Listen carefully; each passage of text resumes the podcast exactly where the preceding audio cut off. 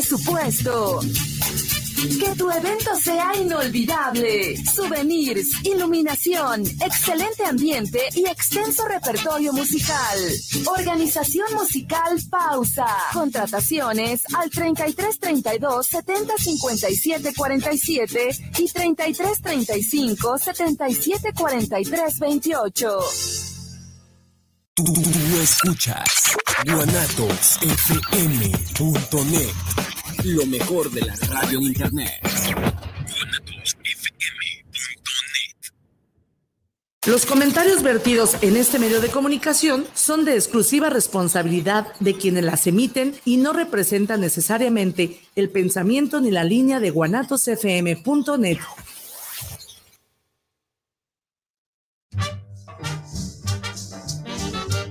dicho que te falta un tornillo y tú sientes que le falta un tornillo al mundo, bienvenido a tu programa El Tornillo Filosófico, donde lo que nos sobran son tornillos. Comienza.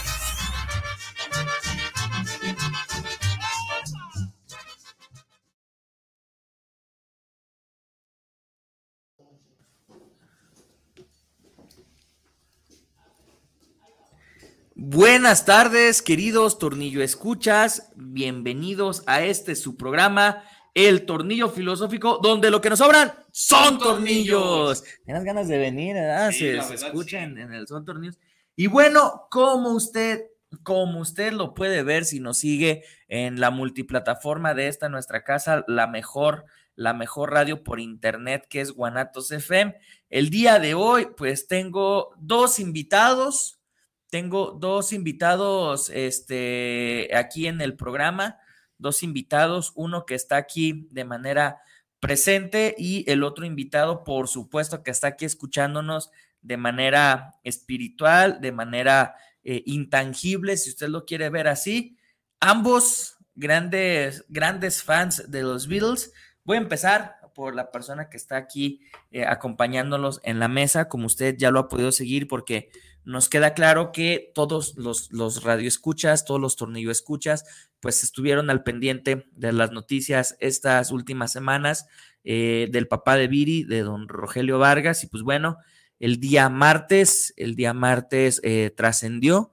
Eh, y pues bueno, todas estas últimas emisiones hemos estado haciendo un homenaje a, a, esta gran persona, a este gran ser humano, a don Roger fan del tornillo filosófico que no se perdía ninguna ninguna emisión en vivo, usted lo recordará, siempre había los saluditos de parte de, de Coco y Jorge, de parte de Jorge y Coco, dependiendo la semana, y pues bueno, también ahí estaba al pendiente cada semana, y pues bueno, fan de los Beatles, donde en su casa hasta el reloj era de los Beatles, ¿no? Este, eh, las playeras de los Beatles y, y todo eso de, de, los Beatles, ¿no? Entonces, eh, en homenaje a él, pues vamos a hablar el día de hoy eh, del grupo de sus amores, ¿sí? De, del grupo que mucha gente considera el más grande de toda la historia, que es el cuarteto de Liverpool, The Beatles, ¿verdad? Y pues bueno, aquí a mi lado derecho, sí, tenemos al buen Dorian, al buen Dorian Navarro, que pues,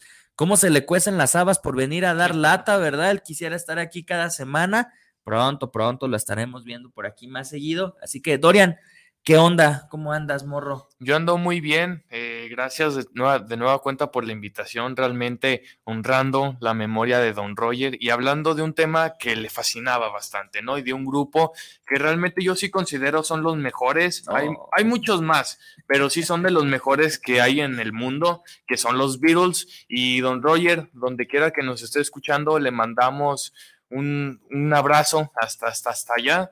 y bueno, le espero que le guste el programa desde donde está. Y, y, fíjense, familia, fíjense, queridos tornillo escuchas, yo voy a ser muy sincero, y, y, ya lo escucharon aquellas veces que hemos hablado en el tornillo filosófico acerca de, de la música. Para mí los Beatles, en lo personal, así hablando de, de, de, de lo mío, de mí, de, de a, a, mí no me gustan The Beatles. Son unas sí. cuantas canciones de, de, ellos las que realmente me pueden agradar. Sin embargo, se reconoce que gracias a ellos, pues podemos encontrar el boom de la música pop. Sí, ¿sí? gracias a ellos se pudieron destapar diferentes eh, medios, se pudieron destapar diferentes formas de grabar música. sí innovadores, sí los más famosos, sí los más reconocidos. Sin embargo, y pues ahí sé que me disculpe el Dorian, que me disculpe Don Roger, que me disculpe mi mamá, que también es una gran fanática de los Beatles, ni sabe. Sí, tenía también todos los discos hasta en acetato que eran de mi papá, también ahí estaban. Y que me disculpen mi buen amigo Héctor y mi buen amigo Adrián Baltasar, que ambos me dijeron que iban a estar escuchando el programa desde el inicio pues tan buenos, tan buenos músicos no eran. Pero justamente este es uno de los temas de discusión en los que pues nosotros vamos a ponernos a, hablar el día de hoy sobre los Beatles, esperando poder hablar posteriormente de otros grupos, ¿no? Grupos muy famosos, eh, quizás Queen, ¿no? Que, también últimamente ha tenido un repunte en, su fama y en su reconocimiento. Y obviamente le vamos a dedicar como cinco o seis meses de tornillo filosófico a, Pink Floyd, ¿verdad? Pero bueno, no sé, quizá algunos, algunos programas, algunos programas referentes a eso, ¿verdad? Pero bueno, hablar de los Beatles es hablar de una historia sumamente complicada. Yo tengo un recuerdo de los Beatles porque a mi papá también le gustaban muchísimo y de repente se ponía a platicarnos, lo recuerdo, nos ponía a platicarnos la historia de, ellos, de cómo pasaron de ser los niños bonitos, los niños acá eh, vestiditos, de trajito, así como andas tú, así muy, muy mono. No, me faltó el peinado muy Te hubieras puesto una cacerola aquí en la cabeza y lo hubieras cortado, ¿verdad? Este, de ese estilo a, pasar a ser, pues, esos rebeldes, esos hippies que comenzaron a, vaya, como a renegar de la propia corona inglesa. Así es. Sí, y comenzaron a hacer una serie de viajes y de experimentos acá medio alucinógenos, sí, pues esos experimentos medio alucinógenos y eh, comenzaron a hacer una transformación. De los Beatles hay mucho que hablar, de este rollo social, eh, la cuestión musical, sí, la cuestión de, por ahí también se les adjudica los creadores del rock psicodélico, Sí, también se les puede decir que hasta cierto punto fueron los creadores del rock psicodélico, eh, de hacer popular esta mezcla de la cultura inglesa con la cultura india. Sí, que también ellos trajeron mucho este rollo de la cultura india. Y por ahí uno de los personajes, aparece gracias a ellos, uno de los personajes más siniestros, más debatidos, más criticados, más horripilantes, más horrorosos de la historia del arte, que es Yoko. No, o sea, eh, realmente eh, la máxima representante de lo que en términos artísticos se llama amparte, o sea, arte, ampa y arte, o sea, como arte que te roba, o sea, eh, y pues la máxima exponente de esto es Yoko Ono, que curiosamente, pues gracias a, The Beatles va a aparecer en la escena internacional, ¿no? Entonces, bueno, Dorian, ¿tú qué esperas? ¿Qué, qué, nos traes el día de hoy aquí al, al tornillo filosófico? Pues les tengo un pequeño resumen de, cómo se originan los Beatles. Eh, y pues vamos a empezar. Era así una vez. Vamos, Era así una vez, como cuento. Eh, la historia de John Lennon, de 16 años, que vivía en Liverpool, en la ciudad de Liverpool, en Inglaterra. Y a los 16 años forma una banda de skiffle llamada The Quarrymen. ¿Qué es el skiffle? Es un tipo de música que utiliza instrumentos acústicos e instrumentos caseros. Se podría decir de cierta manera que es un rock sin electricidad, ¿sabes? Entonces, eh, acústico. acústico, exactamente. Esto es por ahí a mediados, finales de, de los 50 forma The Quarrymen, tienen un poco de éxito y en uno de esos conciertos va Paul McCartney a, atestiguar este concierto de The Quarrymen, donde se, se, fascina, ¿no? Por la manera en la que toca John Lennon y compañía, ¿no? Entonces realmente es cuando Paul McCartney se integra a la banda, a The Quarrymen, y incluye a su mejor amigo George Harrison, que para empezar George Harrison es dos años menor que John y, y Paul era de él, si decimos que John tenía 16 años, George Harrison tenía 14, era dos años menor que John Lennon y Paul McCartney. O sea, eran jovencitos y ya muy exitosos y creativos. Así es, ese tipo de música también... también... ¿Qué, estamos haciendo nosotros? Sí. De hecho, sí, ellos tenían más, más ingenio a los 16, pero pues, ¿qué se le puede hacer, no? O sea, era de tu edad John Lennon. Sí, era de mi edad. Mi, mi compadre de edad, de 16 años, y así es cuando forma The Quarrymen, ¿no? Donde posteriormente se une Paul McCartney y George Harrison. Se podrá decir que el skiffle fue muy popular en, esa, en ese tiempo en Inglaterra, eh, mediados, finales de los 50, porque la pobreza que había después de la Segunda Guerra Mundial en Inglaterra fue muy fuerte. Sí. Entonces realmente no había como ese dinero para comprar instrumentos ya muy caros y trataban de hacer ese tipo de música barata, ¿no? Pero realmente sí eran de, de, talento a ellos, ¿no? Fíjate, eh, si me permites la interrupción, por ahí se cuenta en algunas de las biografías de John Lennon, que él aprendió a tocar guitarra con una guitarra hecha por él. Así es. Una guitarra muy casera, hecha por él, hecha de pedazos de madera y, estudiando, ¿no? La ingeniería detrás de una guitarra, hasta que como a los 15 años de regalo de cumpleaños, o sea, la familia de, John ahorra durante mucho tiempo para regalarle su primer guitarra acústica, ¿no? Y algo muy interesante de este género que mencionas es que es como una un reflejo inglés del bluegrass americano. Exacto. Sí, el bluegrass americano, esta música hecha por, por, negros, sí, esta música hecha justamente en, los guetos y en todo este rollo, en las cuestiones más marginales que, terminaron por ser este, eh, grandes éxitos en la industria musical a finales de los años 50, principios de los 60. Así es. La versión inglesa es este género.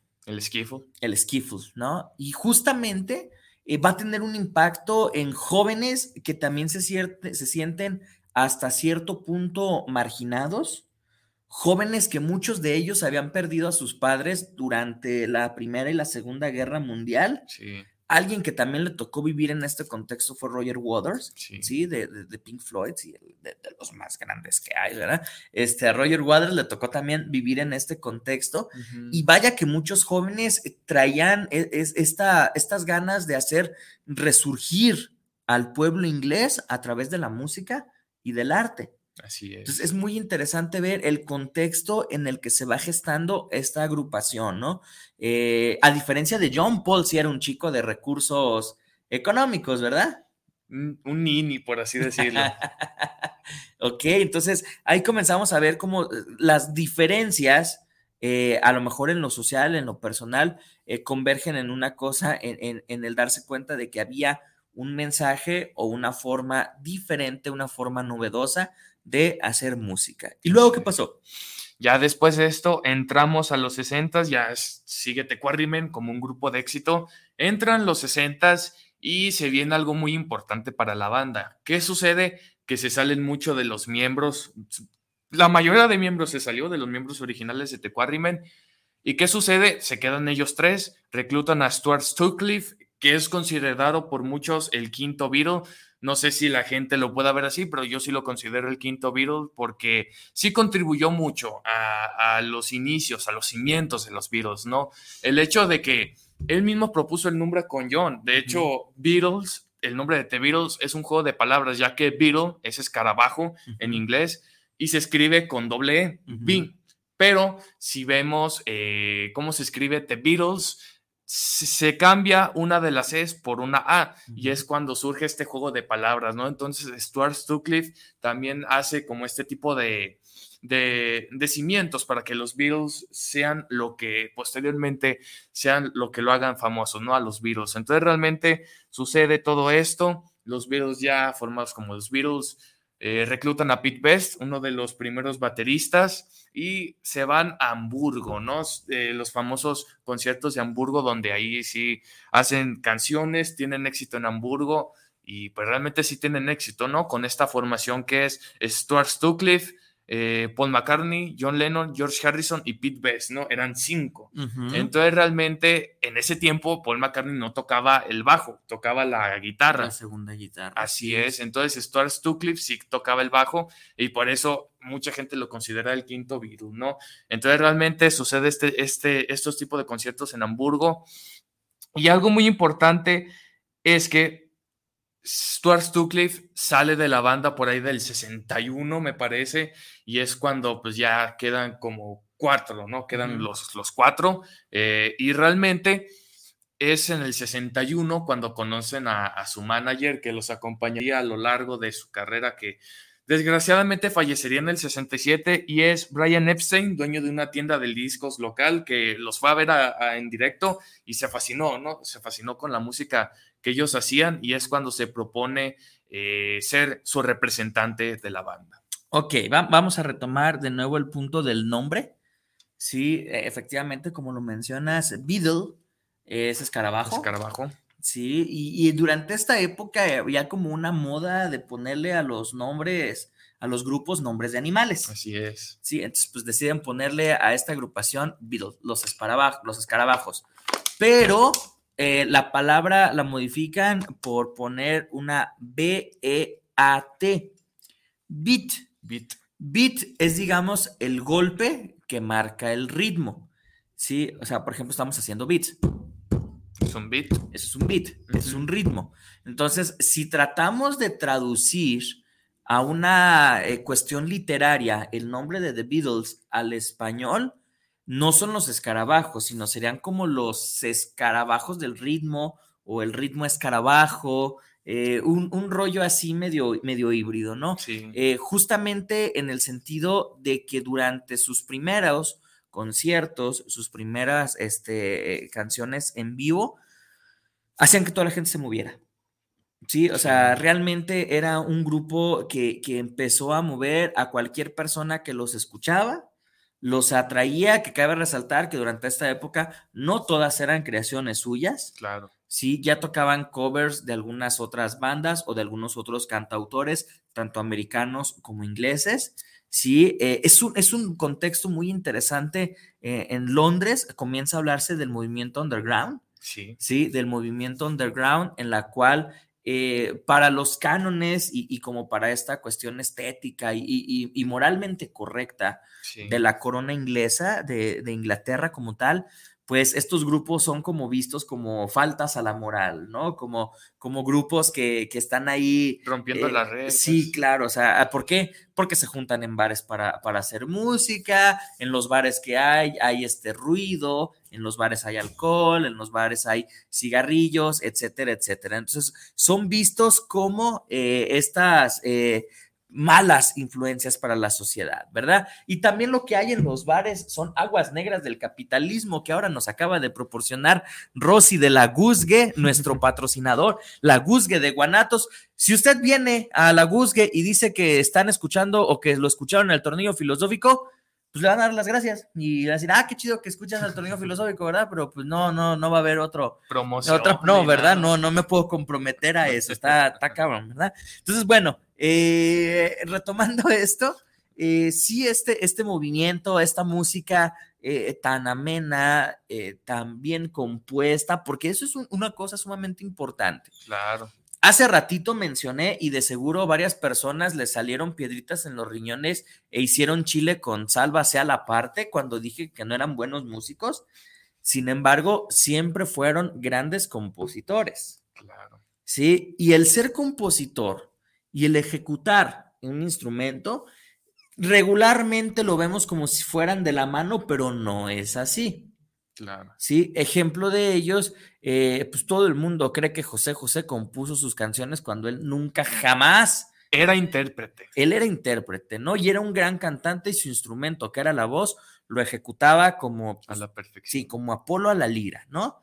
Sin embargo, también es importante resaltar que no siempre van de la mano. Claro. Sí, hay grandes compositores y también hay grandes músicos, pero también se da el caso de que hay grandes compositores que a la vez son grandes músicos. Sin embargo, estos jóvenes, estos cuatro jóvenes, este cuarteto de Liverpool, sí, que, que es muy curioso que se le llame el cuarteto de Liverpool porque pues nadie es profeta en su propia tierra, ¿no? Ellos tuvieron que salir de Liverpool, Así es. de esa ciudad cosmopolita, de esa ciudad sumamente elegante, a meterse a otros lugares no tan eh, vaya, no, no tan nice, no tan finos, sí, como Hamburgo y otras grandes. Eh, Club y todo Ajá, o sea, todos estos clubs este, underground eh, van haciendo que durante los primeros años de vida de esta agrupación, este, ya con el nombre de The Beatles, finales del 60, principios del 61, pues bueno, vayan a ser conocidos de manera muy curiosa como chicos malos. De hecho, ellos, para salir en vivo a tocar durante esa época, salían con chaquetas de cuero, Sí. camisas blancas, muy al estilo del Jim Dean de Estados sí. Unidos. ¿No? O sea, este Jim Dean, el rebelde sin causa. Chico rebelde. ¿sí? Entonces ellos trataban de imitar esa imagen de chicos rebeldes en sus primeros años, ¿sí? Y, y- y esto quizás fue como algo que le, que le, que le agradó demasiado a las personas, ¿sí? Y que iba tan bien, iba tan ad hoc, encajaba tan a la perfección con el mundo del underground, ¿sí? Eh, vaya, no, no nos podemos hacer de la vista gorda la mayoría de la población en Inglaterra estaba molesta con, con- con la corona inglesa Sí. por su participación tan, tan recia y su participación tan, tan amplia en tanto en la Primera y sobre todo en la Segunda Guerra Mundial. Sí. O sea, el pueblo no estaba contento con, con sus gobernantes, ¿sí? Por lo que al- el hablar de la rebeldía en los jóvenes era, era como el tema de interés, el tema más, más importante que ellos podían tener, ¿no? Entonces, eh, es, esta visión, y, curiosamente, por eso lo mencionamos hace un rato, ¿no? El traer el bluegrass americano, que también es una muestra de música, eh, música conciencia, música rebelión, ¿sí? El poder traer estos, estos, estos dos mundos, el poder traer eh, tanto la rebeldía de los Estados Unidos como la rebeldía del pueblo inglés, o, o más, más que la rebeldía del pueblo inglés, las ganas de rebelarse del pueblo Sí, inglés, sí, exacto. va a salir en, en estos cuatro jóvenes que, pues bueno, hacían una música completamente diferente a la que se estaba acostumbrada en eso, porque a pesar de que algunos eran covers, sí tenían mucha propiedad en sus versiones. Sí, así es. Y ya continuando con, con la versión de, de su biografía, una pequeña biografía. En noviembre del 61, Brian Epstein ya como representante del grupo, ya después de los conciertos en Hamburgo, en el Cavern Club, donde pues sí tuvieron éxito, por así decirlo. Donde se presentaban los Rolling Stones. Así es, este, muchísimas bandas en el Cavern Club. ¿Cómo se llama este güey? Bob Bob Dylan. Dylan, Sí, este, David Bowie, o sea, to- todos, los, todos esos eh, grandes famosos de los 60, ¿no? Sí, así es. Y pues es cuando Brian Epstein se propone a buscarles discográfica para grabarles su primer disco, ¿no? Obviamente con- contratan, no más bien, no contratan, sino logran eh, hacer conexión con George Martin, quien sería su productor durante casi todos sus discos. Y realmente se da cuenta que Pete Best pues no, no le caía a George Martin, la verdad. Entonces es cuando en ese, en ese año del 61 se hace el cambio de Pete Best a Ringo Starr que venía de, no si no recuerdo el nombre, Ronnie Stone ante Hurricanes. Ok, fíjate que cuando pasa todo este rollo, cuando se van a Hamburgo, logran tener éxito. Regresan a Londres y nadie los pela. Exacto. Sí. Entonces van a Alemania, sí, y ahí se da todo este movimiento donde conocen a, a- a Ringo Starr. De, y, y voy a hacer un paréntesis, ¿no? Dentro de la biografía de The Beatles existen un montón de leyendas urbanas. Ya llegaremos a Abbey Road, ¿no? Que quizás es la más sí, famosa en Abbey Road. Bastante. Sí, eh, hay un montón de leyendas urbanas y por ahí se cuenta, sí, cuentan, cuentan, ya ven que a la filosofía no le encantan los chismes, ¿verdad? Pero por ahí se cuentan el chisme de que cuando logran por fin tener un contrato, logran por fin tener como esta, eh, ¿cómo decirlo? Pues sí, un contrato, contrato discográfico, discográfico. Sí, les dijeron que pues eh, Pete no les gustaba Exacto. que les caía gordito. Sí, que como que no, como que no cuadraba con ellos, que les caía gordito. Y resulta ser que curiosamente los de la discografía tenían por ahí contacto con un baterista que había tocado desde muchos años también en la escena underground, sí, y que pues por ahí como que le debían un favorcito. Y era este chico que no se llamaba Ringo Starr. No, de hecho es un Sí, apodo. Su nombre artístico, su nombre verdadero, aquí lo tengo, es Richard Starkey. Richard Starkey. Richard Starkey. Oh my fucking goodness. Sí, acá, con acento inglés, sí. Yes. Eh, Richard Starkey, entonces él se pone con nombre artístico Ringo Starr. Y se cuenta dentro de estas leyendas urbanas que es eh, la discográfica la que les dice como una condicionante para permitirles comenzar a grabar sus demos y comenzarles a permitir ya hacer como una carrera profesional en cuanto a la música que tienen que integrar a, Ringo. Starr. Y fíjate que algo muy curioso, no sé, pero mucha gente opinaba que Pete Best era el más guapo de todos, de los tres, ¿no? Entonces realmente yo no puedo negar la calidad que tiene Ringo Starr. no digas eso. No, no puedo negar. Yo sé que no es un baterista muy técnico, pero más sin embargo yo no he oído ninguna canción de Pete Best. Tal vez en la antología sí hay una que otra canción del toca. Creo que toca en la de Bésame Mucho, en el cover de Bésame Mucho él toca, Pete Best, pero realmente yo creo que se hizo el cambio, no sé si sea por un favorcito, yo no podemos saber, eso fue en los 60 a inicios de los 60 pero es muy curioso que muchas de las chicas eh, alemanas, muchas de las chicas londinenses consideraban a Pete Best el más guapo, ¿no? Entonces ya es cuando, después de este cambio, eh, se formaliza, ¿no? Se formaliza su carrera profesionalmente en enero del 62, si no me equivoco, y así es. Entonces realmente inicia, ¿no? Eh, la grabación de su primer disco que si no me equivoco se grabó en dos semanas, o sea, no, es, no es un tiempo récord, pero sí puede ser como algo muy rápido. Demasiado rápido. Sí, de hecho sí, que fue en el año 1963, que fue el Please Please Me.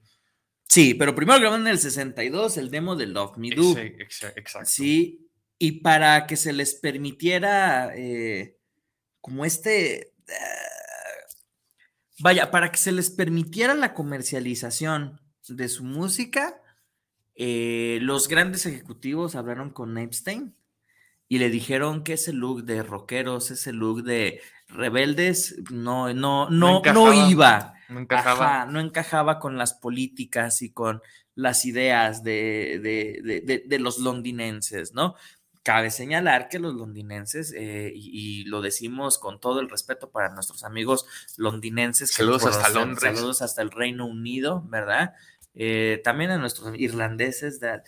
¿Habrá algún irlandés escuchándonos? A ver, yo tengo la, la, duda, ojalá que sí. Si hay alguien en Irlanda escuchándonos, pues por favor, que se haga presente. Háganse presente y mándenos cerveza alemana de San Patricio, cerveza verde, perdón, de San Patricio. Tú ni tomas, así que no diga nada. Pero sí. Este, entonces, eh, siempre eh, eh, la, cultura londinense, que es justamente donde se encuentra, pues, este, el, castillo y todo, todo, este rollo, ¿no? Siempre se han jactado de ser personas sumamente elegantes. Claro. ¿Sí? Eh, elegantes, cool. Vaya, eh, eh, es, es, la capital de la aristocracia. Así es. Sí, Londres. Entonces, cuando le dicen a Epstein que ese look de rebelde sin causa no iba a encajar con eso, es cuando él decide hacerles como un, un rediseño. Sí. En pocas palabras, les, un rediseño. Les quitaron sus chamarras de cuero, les quitaron sus jeans tejanos, y sus pantalones de mezclilla, les cortaron su pelito, así agarraron una cacerola y se la casi casi, ¿no?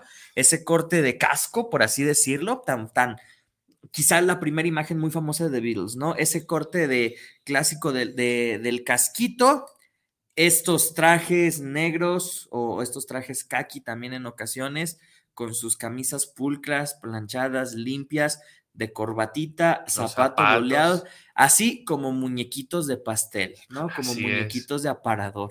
Entonces, otra de las condicionantes fue que utilizaran una imagen sumamente sobria, una imagen sumamente elegante, una imagen que pues a lo que también se cuenta nunca estuvieron muy de acuerdo con ella. Claro más John Lennon, porque John Lennon sí era como el más rebelde de todos los Beatles. Es, es, que John Lennon era un artista, él era el que componía la mayoría de las canciones. De ahí la dupla Lennon McCartney. Lennon McCartney, ¿no? Que se supone que son como los dos, las dos mentes creativas detrás de The Beatles.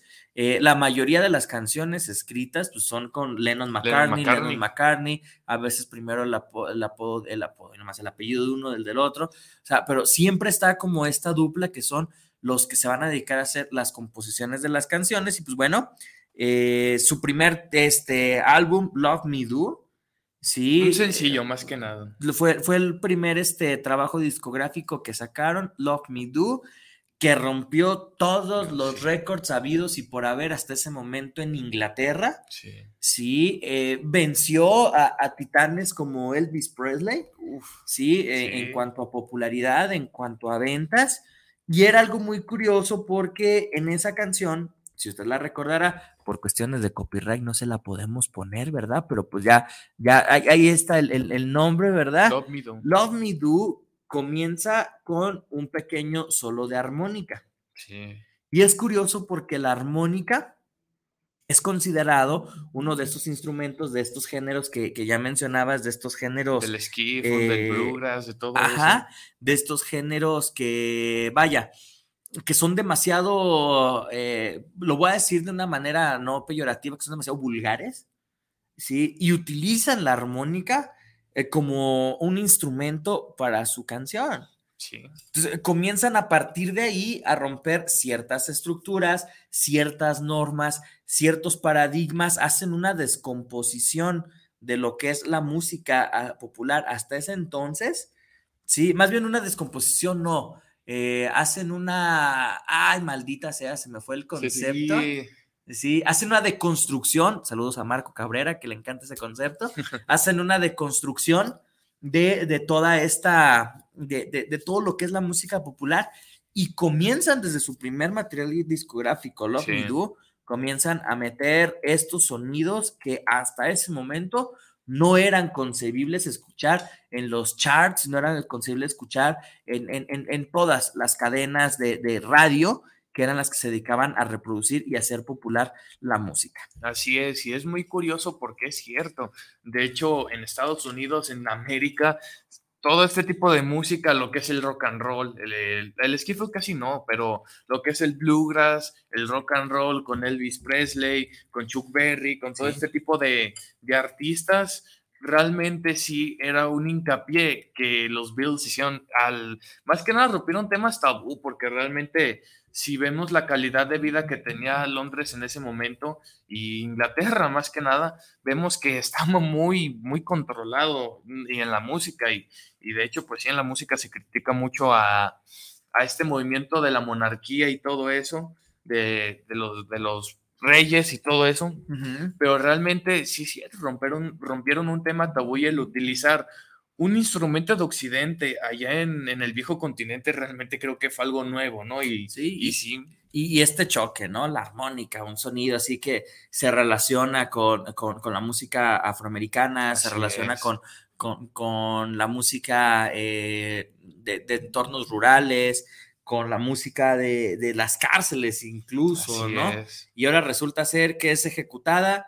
por cuatro pulcros y hermosos jóvenes londinenses, bueno, jóvenes ingleses de Liverpool. Así es. O sea, es cuando dices, güey, o sea, a esto le siguieron durante ese año muchos éxitos, como lo son eh, Please Please Me, From Me to You, y la que hizo que la Beatlemanía sucediera, que es She Loves You. She Loves You, sí, Sí. una gran rola. Esa canción fue la que provocaba, y, si usted tiene oportunidad de ver en YouTube los videos de esa época, provocaba gritos, desmayos, este, que se arrancaran los cabellos, todas las jovencitas en cualquier lugar donde se escuchaba la canción de She Loves You. Te faltó mencionar algo muy importante del logotipo de los Beatles. Ajá. El logotipo de los Beatles hace su debut en el 63, no se incluyó en el primer disco, en el Please Please Me, y esto es porque lo la compraron Epstein y Ringo Starr, la, la vieron en un aparador en una tienda y se les hizo, se les hizo chida, ¿no? Y la compraron y la pusieron al frente de- del bombo de, de Ringo Starr y ahí es donde nace como ese logotipo oficial de- del logotipo de los Beatles. Ok, entonces ahí estamos viendo de cómo, cómo comienza a armarse, ¿sí? Cómo comienza a ma- armarse un, un gran, un, un gran este, mito, o sí, una gran leyenda de la historia de la música. Vamos a saluditos, Dorian, Vámonos vamos a a saluditos. Sí, Rodrigo del Olmo, saludos al profe Bruno Navarro por, supongo que dice delicar, aunque dice como culebre, no sé, por dedicar este, por tener este programa dedicado a la mejor banda británica. Saludos, Rodrigo. Saludos. Hacía rato que no te comunicabas con nosotros, no te pierdas. Gerardo Oviedo presente. ¿Qué hubo, Eso don. Gerardo Oviedo? Eh, en el tornillo, ¿cuál fue el mejor álbum de los Beatles? Bueno, eh, ahorita Tú- estamos viendo la parte. A, mí me avientas al matado primero, gente. ¿Quieres que yo diga? Ah, a ver, tú primero, sí. Deja de tomar el agua negra del capitalismo. Ya estás. Hay un disco de los Beatles, híjole, que es de mis favoritos. Todos son joyas, ¿no? Realmente puedo considerar del Revolver hasta Let It Be, creo que son discos muy grandes, pero uno en especial que siempre me ha llamado la atención, que me, me encantan sus, can- sus canciones, es el álbum blanco. Siempre me ha encantado ese The disco. White Album The White Album, así es, que pues no es el White Album, pero no tiene nombre. es un, se llama The Beatles, se llama The pero como era todo blanco el disco, por eso se le llamó el álbum blanco. Y fíjate que ese disco es mi favorito porque hay variedad de estilos que man, y además porque está una de las canciones más chidas de los Beatles, la de While My Guitar Gently Weeps. Esa se me hace de las mejores que tienen los Beatles. Entonces realmente es mi disco favorito, el White Album. Curiosamente, perdón, pero es que no me gusta. Pero bueno, eh, curiosamente, esa canción que menciona Dorian, mientras mi guitarra solloza, es compuesta por Eric Clapton. Sí. No es tal cual de The Beatles, ¿no? O sea, es, está ahí, es un featuring con Eric Clapton. Y además que ¿no? él toca el sol. Además, el toque es correcto, ¿no? Entonces, quien hace sollozar la guitarra no es George Harrison, es Eric Clapton. Es Eric Clapton. Perdón, si no digo estas cosas, reviento, Y ¿verdad? falta tu disco favorito. Yo creo que el mejor es el soundtrack del Yellow Submarine, de la película. Sí, porque no solamente trae las canciones del disco del Yellow Submarine, sino agregan otras cuantas de otros discos y otras compuestas especialmente para, para la película. Y creo que eh, la, la- la narrativa que arman en el soundtrack eh, a través de las canciones, bueno, es que yo traigo un rollo con la narrativa y la música, ¿no? Sí. O sea, con los álbumes conceptuales y todo eso. Eh, creo yo que el soundtrack del Yellow Submarine es como el, el, el- el- el más chido, pues, para mí, de, de TV Atlas. Ok. Saludos a Gerardo Oviedo. Saludos. Gerardo Oviedo, dinos cuál es tu disco favorito de The Beatles. Hay que nos los comenten. hay O que su lo- canción favorita de The Beatles. ¿Tu, can- tu canción favorita de The Beatles, güey? A ver, de una vez. Chingaselo de una vez. Esa que mencioné y la de Come Together. Come Together. Ok. Pero fíjate que A Day in the Life también tiene cambios muy chidos, progresiones que, si bien son difíciles para la época, híjole, creo que es una de las canciones más complejas de los 60. Hay más, pero sí se me hace una canción muy compleja. Estás haciendo que Sid Barrett se revuelque en su tumba. Bueno, pero es que era otro tipo de música, sin padre. Y bueno, yo, yo creo, mi canción favorita de The Beatles, de las que sí disfruto cuál mucho, es Get Back. Get O sea, no, no, no, no, esa canción para mí es buenísima, ¿no? O sea, tampoco digo el hecho de que no me gusten significa de que digo jamás en la vida. O sea, que los odias y canción". todo, no. No, no, no, no, simplemente yo no creo que sean tan grandes como dicen, ¿verdad? Don Roger, perdóneme. Sí, pero, o sea, eh, para mí la canción de Get Back, sí, es, puta, es brutal, ¿no? Es, es buenísima, pero tiene un quinto músico, ¿no? Entonces, Billy eh, Preston. Así es como de, ay, trato de defender, pero bueno, es complicado. Joel Aguilar, saludos. Los Beatles tienen un modo peculiar que era fácil de distinguir quien cantaba cada canción. Sí, era como Sí. Un, un- un equipo muy, muy interesante, ¿no? Sí, de hecho es muy cierto. eh, si te das cuenta, las composiciones de cada quien las cantaba. Por ejemplo, George Harrison canta la de Something porque él la compuso. Sí. Todas las canciones de Lennon McCartney la cantan uno y eh, John Lennon y Paul McCartney y las canciones de Ringo Starr que no fueron, creo que nada más fueron tres que contribuyó, ¿no? Contribuyó a, a The Beatles, las cantó él, o sea que cada, cada compositor de su canción la cantaba, la entonaba, entonces realmente es muy interesante. Algo que también sabes con quién sucede, con, con, con Kiss. Con Kiss también. Sí, también. ¿A poco Carisma es compuesta por, por Jane Simmons? Sí. ¿Neta? Sí. Miren, me viene a enseñar este niño cosas, mire que quién fuera a decirlo, ¿verdad? Ahí van a empe- estaban a empezar los de la capacha, ya deja el pinche Doria, le da lo de los meseros también, Isra, censúralos a los de los Saludos meseros. a todas esas colonias. Ok, por acá tenemos más saluditos, más saluditos, nada más que por acá se me perdió la transmisión. Aquí tenemos a, a- a- a- a Ramiro Santibáñez. Saludos al programa del Tornillo Filosóficos, saludos al Dorian y al maestro Bruno. Eligieron un gran tema de The Beatles. Hombre, muchas gracias, Ramiro Saludos. Santibáñez.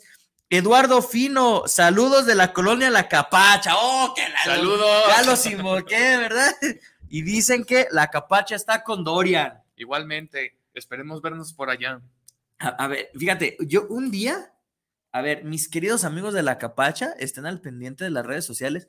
Un día nos vamos a ir a hacer un live ahí a la Plaza Juárez o a la que todos ahí en San Pedro conocemos como la Plaza del PRI, ¿verdad? Un día nos vamos a ir ahí a la Plaza Juárez a hacer una transmisión en vivo para que caigan y acá les, les firme un autógrafo este niño, se tomen la foto con Dorian, ¿verdad? To- a todos los amigos de la Capacha, pronto nos vemos allá en la, en la Plaza Juárez, ¿verdad? Sí. Ya nomás. Este, Luis Fernando López, saludos al tornillo mayor y al tornillo menor. ¿Qué hubo? Ya, ya, ya hasta te, te apodaron. Me Dorian, apodaron el tornillo, me- menor. ¿Es tornillito? El tornillito, porque si decía pijita sonaba otra cosa. ¿Qué prefieres ser el tornillito o la pijita? No, el tornillito. A ver. El tornillito. Dice Luis Fernando López, saludos al tornillo mayor, al tornillo menor, aquí siguiéndoles con el tema de los Beatles. ¿Cuántos discos grabaron los Beatles? Y aquí tengo la cuenta oficial. Ajá. Es 1, 2, 3, Uh, 4, les va a 5, contar. 6, 7, 8, 9, 10, 11, 12, 13. Trece Y sin contar los, recopi- los recopilatorios, porque Así sí fueron muchos. 13 oficiales, pero a finales de lo- a mediados de los 90 sacan un disco número 14 con ¿El aquellas con aquellas canciones, sí, sí, el Anthology que trae si mal no recuerdo dos canciones nuevas, ¿no? Sí, Free as Bird y Real Love, creo. Sí, o sea, estos son este discos completamente inéditos, 13 más un montón de antologías, más un montón de, de recopilados, más un montón de reediciones.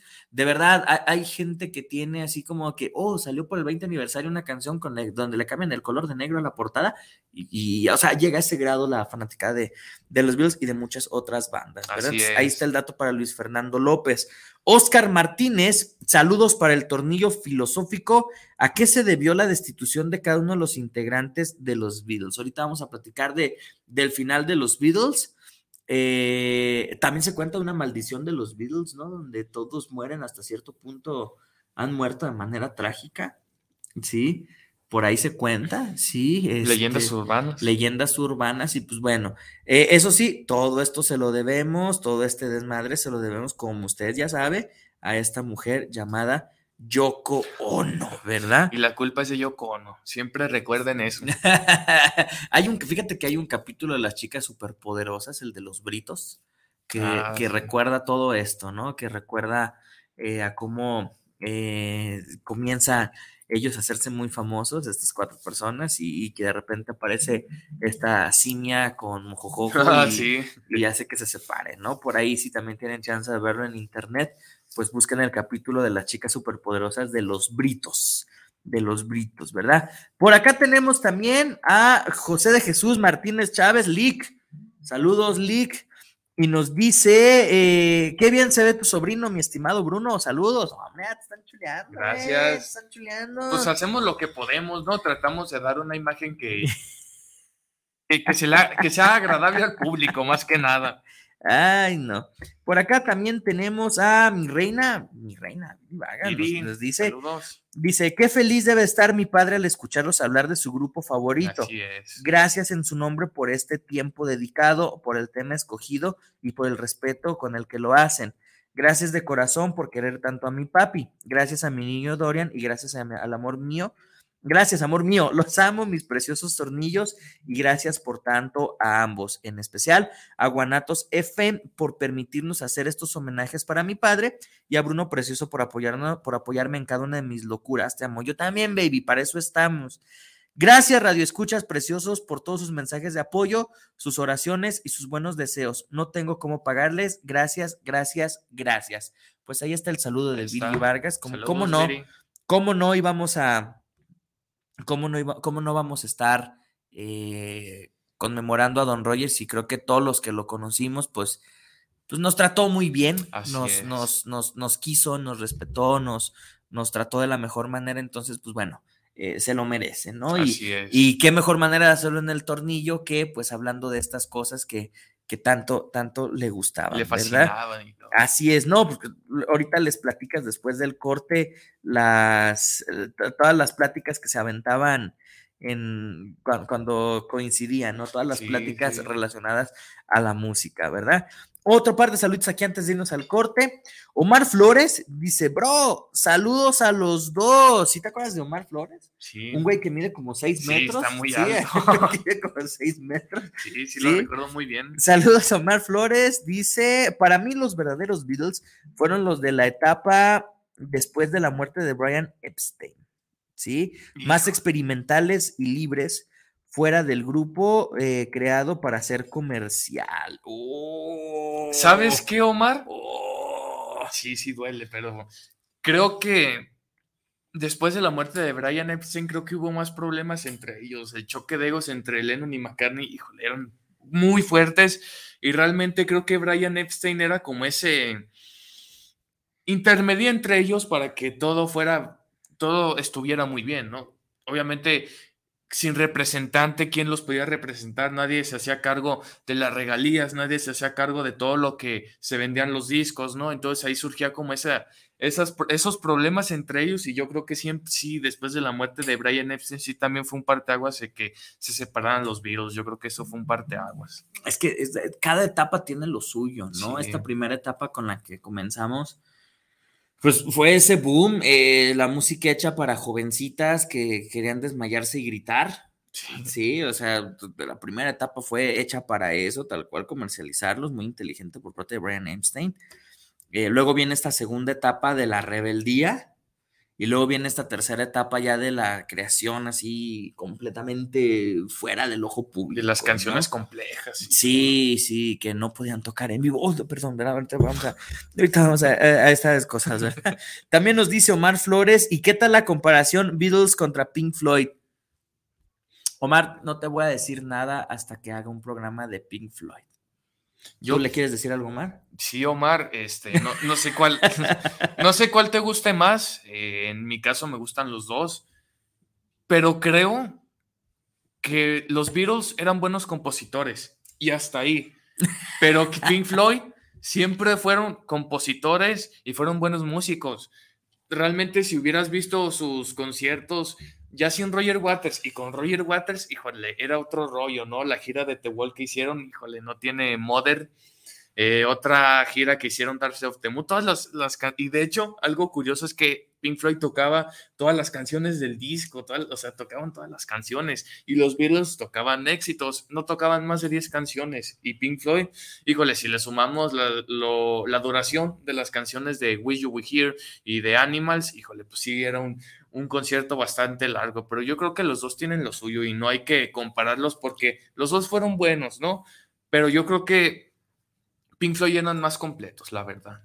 Eres muy salomónico en tus decisiones. Es que Sí. pues, es mi manera de pensar. Saludos, Omar. Saludos. Mi reina también nos dice que su canción favorita es Help Help. y la de Yesterday, pero todas las canciones le recuerdan a papá. Sí, Sí. tienes razón. eh, recuerdo que, que de repente que llegábamos de, de visita o algún encargo o eso, pues regularmente Don Roger tenía alguna canción de los Beatles. Sí. Sí, alguna canción de los Beatles. Incluso cuando, cuando lo estuvimos acompañando en el hospital, de repente agarraba su celular y decía, a ver, deja pongo los Beatles mientras estamos jugando o haciendo algo. Entonces, siempre, siempre fue acompañado de, de los Beatles, ¿no? Sí. Incluso, eh, si, si me permiten contarlo, eh, hasta su, en, en- en su féretro, eh, Dorian eh, ni, ni- ni los jóvenes pudieron estar en el, en el velorio por cuestiones de, de, de los ah, de las reglas que tienen en las funerarias. va- bueno, eh, pero Dorian hizo un, un regalo para Don Roger en ese, como en ese, en ese lazo de amistad que, que generaron. Sí, una imagen de los Beatles con una dedicatoria que se llevó Don Roger en su féretro hasta la eternidad, porque donde quiera que él esté va a estar escuchando a los Beatles.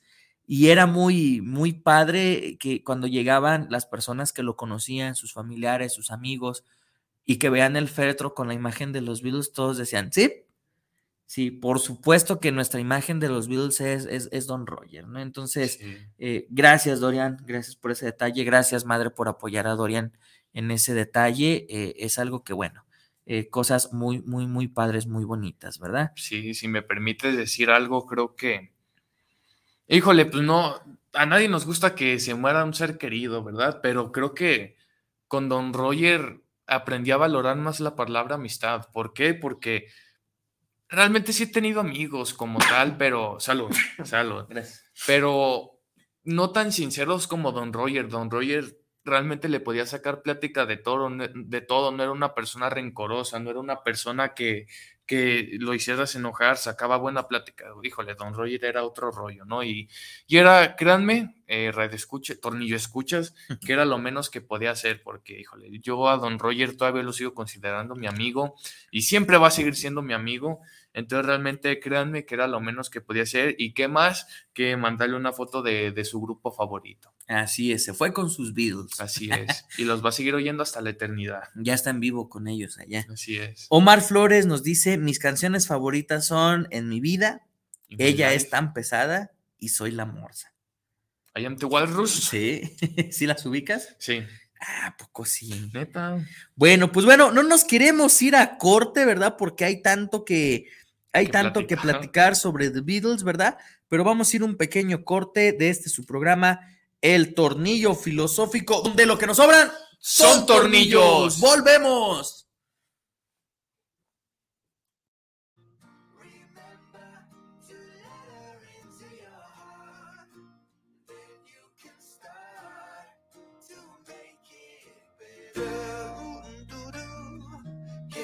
the sun, and I said,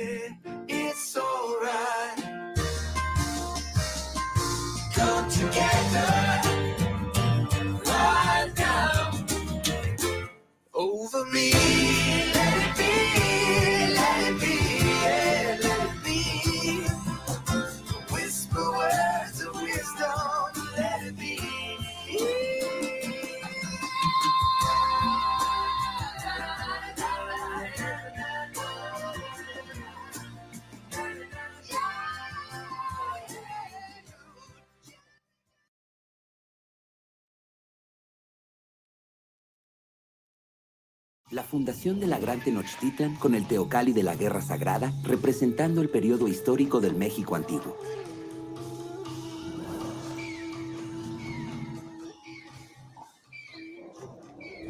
Y el ecosistema de ríos y lagos con el ajolote y el maíz en Xochimilco, en la Ciudad de México, patrimonio cultural de la humanidad. Juntos en el nuevo billete de 50 pesos. Revisar ese efectivo. Banco de México. Estás en guanatosfm.net. Soy Pepe Gordon. Vamos a hablar de las acciones que lleva a cabo la Guardia Nacional para proteger a niñas, niños y adolescentes de los delitos cibernéticos con el primer subinspector Víctor Jiménez Juárez. Y hablaremos de las mañas del hackeo con la Morsa, el físico Manuel López Michelón. Y en el lado amable de la cibernética, escucharemos música creada por computadora. Los esperamos este domingo a las 10 de la noche en la Hora Nacional. Crecer en el conocimiento. Volar con la imaginación. Esta es una producción de RTC de la Secretaría de Gobernación. Las mejores guzguerías, ven y saboreala solo en la Guzgue de Guanatos FM. Contamos con hamburguesas de arrachera, hawaiana y de tocino, papas a la francesa, salchipulpos, salchitacos, biónicos, crepas y mucho, mucho más. Estamos ubicados en calle Fermín Riestra, número 1273, entre Pavo y Federalismo. Haz tus pedidos al número 33 33 33 0340. Entrega a domicilio con área limitada o En Didi Food como la Guzga de Guanatos FM. ¡Te esperamos! Semillas JS, empresa dedicada al mejoramiento genético para ayudar al productor y al campo mexicano, ofrece una amplia variedad de semillas híbridas para siembra de maíz. Contamos con híbridos especialmente para forraje y para trilla de grano blanco y amarillo e híbridos para cosecha de hoja, para tamal y también híbridos eloteros. Semillas JS se adapta perfectamente a siglos de temporal de lluvia y a terrenos con sistema de riego. Puede ser sembrados a altitudes que van desde 0 hasta 2.800 metros sobre el nivel del mar. También ofrecemos asesorías sin ningún costo en la compra de nuestros híbridos. Contáctanos a nuestros teléfonos 3334 6653 11 y 3326 76 98 29. Semillas JS te ofrece precio, calidad y rentabilidad. Hoy juegan los Bravos. ¿Qué tal amigos de Más de Béisbol? Les saludo con muchísimo gusto. Un placer, la verdad, que hablen de béisbol, este deporte tan maravilloso. Y más que estén al pendiente de todo lo que sucede en la actualidad de la Liga Mexicana de Béisbol y por supuesto de los Bravos de León aquí en su tercera campaña en el regreso a la Liga Mexicana de Béisbol. Por supuesto también agradecerles que nos sigan a través de TV4 Guanajuato, la televisión oficial de los Bravos de León. Yo soy Celso García y recuerde, recuerde señoras y señores, esto se acabó. La gorda salió y cantó. Te invitamos a escuchar tu programa Aprendiendo de Emociones con Israel Troco todos los jueves a la una de la tarde por esta señal de guanatosfm.net y deja salir tus emociones. La fundación de la Gran Tenochtitlan con el Teocalli de la Guerra Sagrada, representando el periodo histórico del México antiguo.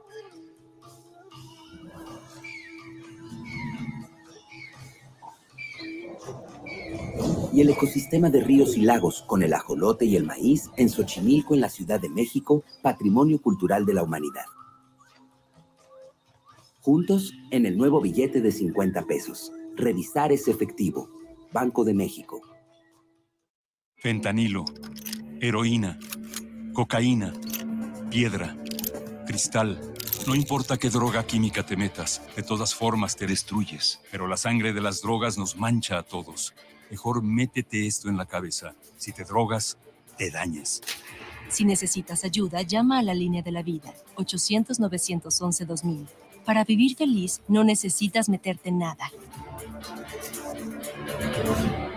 Gobierno de México. Nunca fui tu prioridad. Amigos de Guanatos FM, soy su amigo Ricardo Caballero. Les mando un saludo a toda la gente que hace escuchar. Guanatos, no le cambies. tengo que asimilar. Tú, escuchas guanatosfm.net, lo mejor de la radio en internet.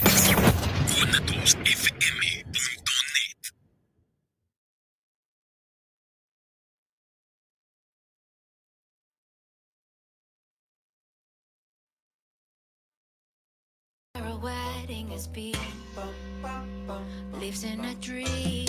All the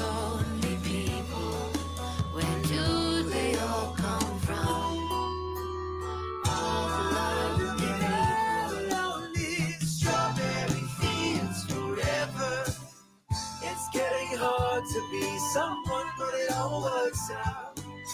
It doesn't matter much to me. Let me take you to Penny Lane. There is a barber showing photographs.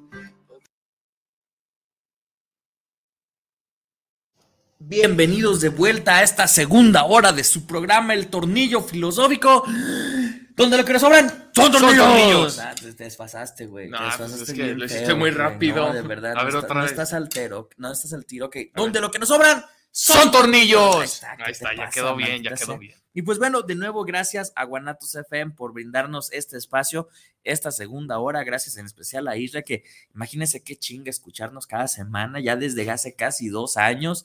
Sí, desde hace casi dos pinches años, ¿verdad? Así que pues estén al pendiente de las festejancias. Sí, ha pasado de todo. Han pasado luchadores, ha pasado el terror, ha pasado, iban a pasar unas tortas ahogadas, pero valió mal al final, ¿ah? Este, se acordarán de por ahí también.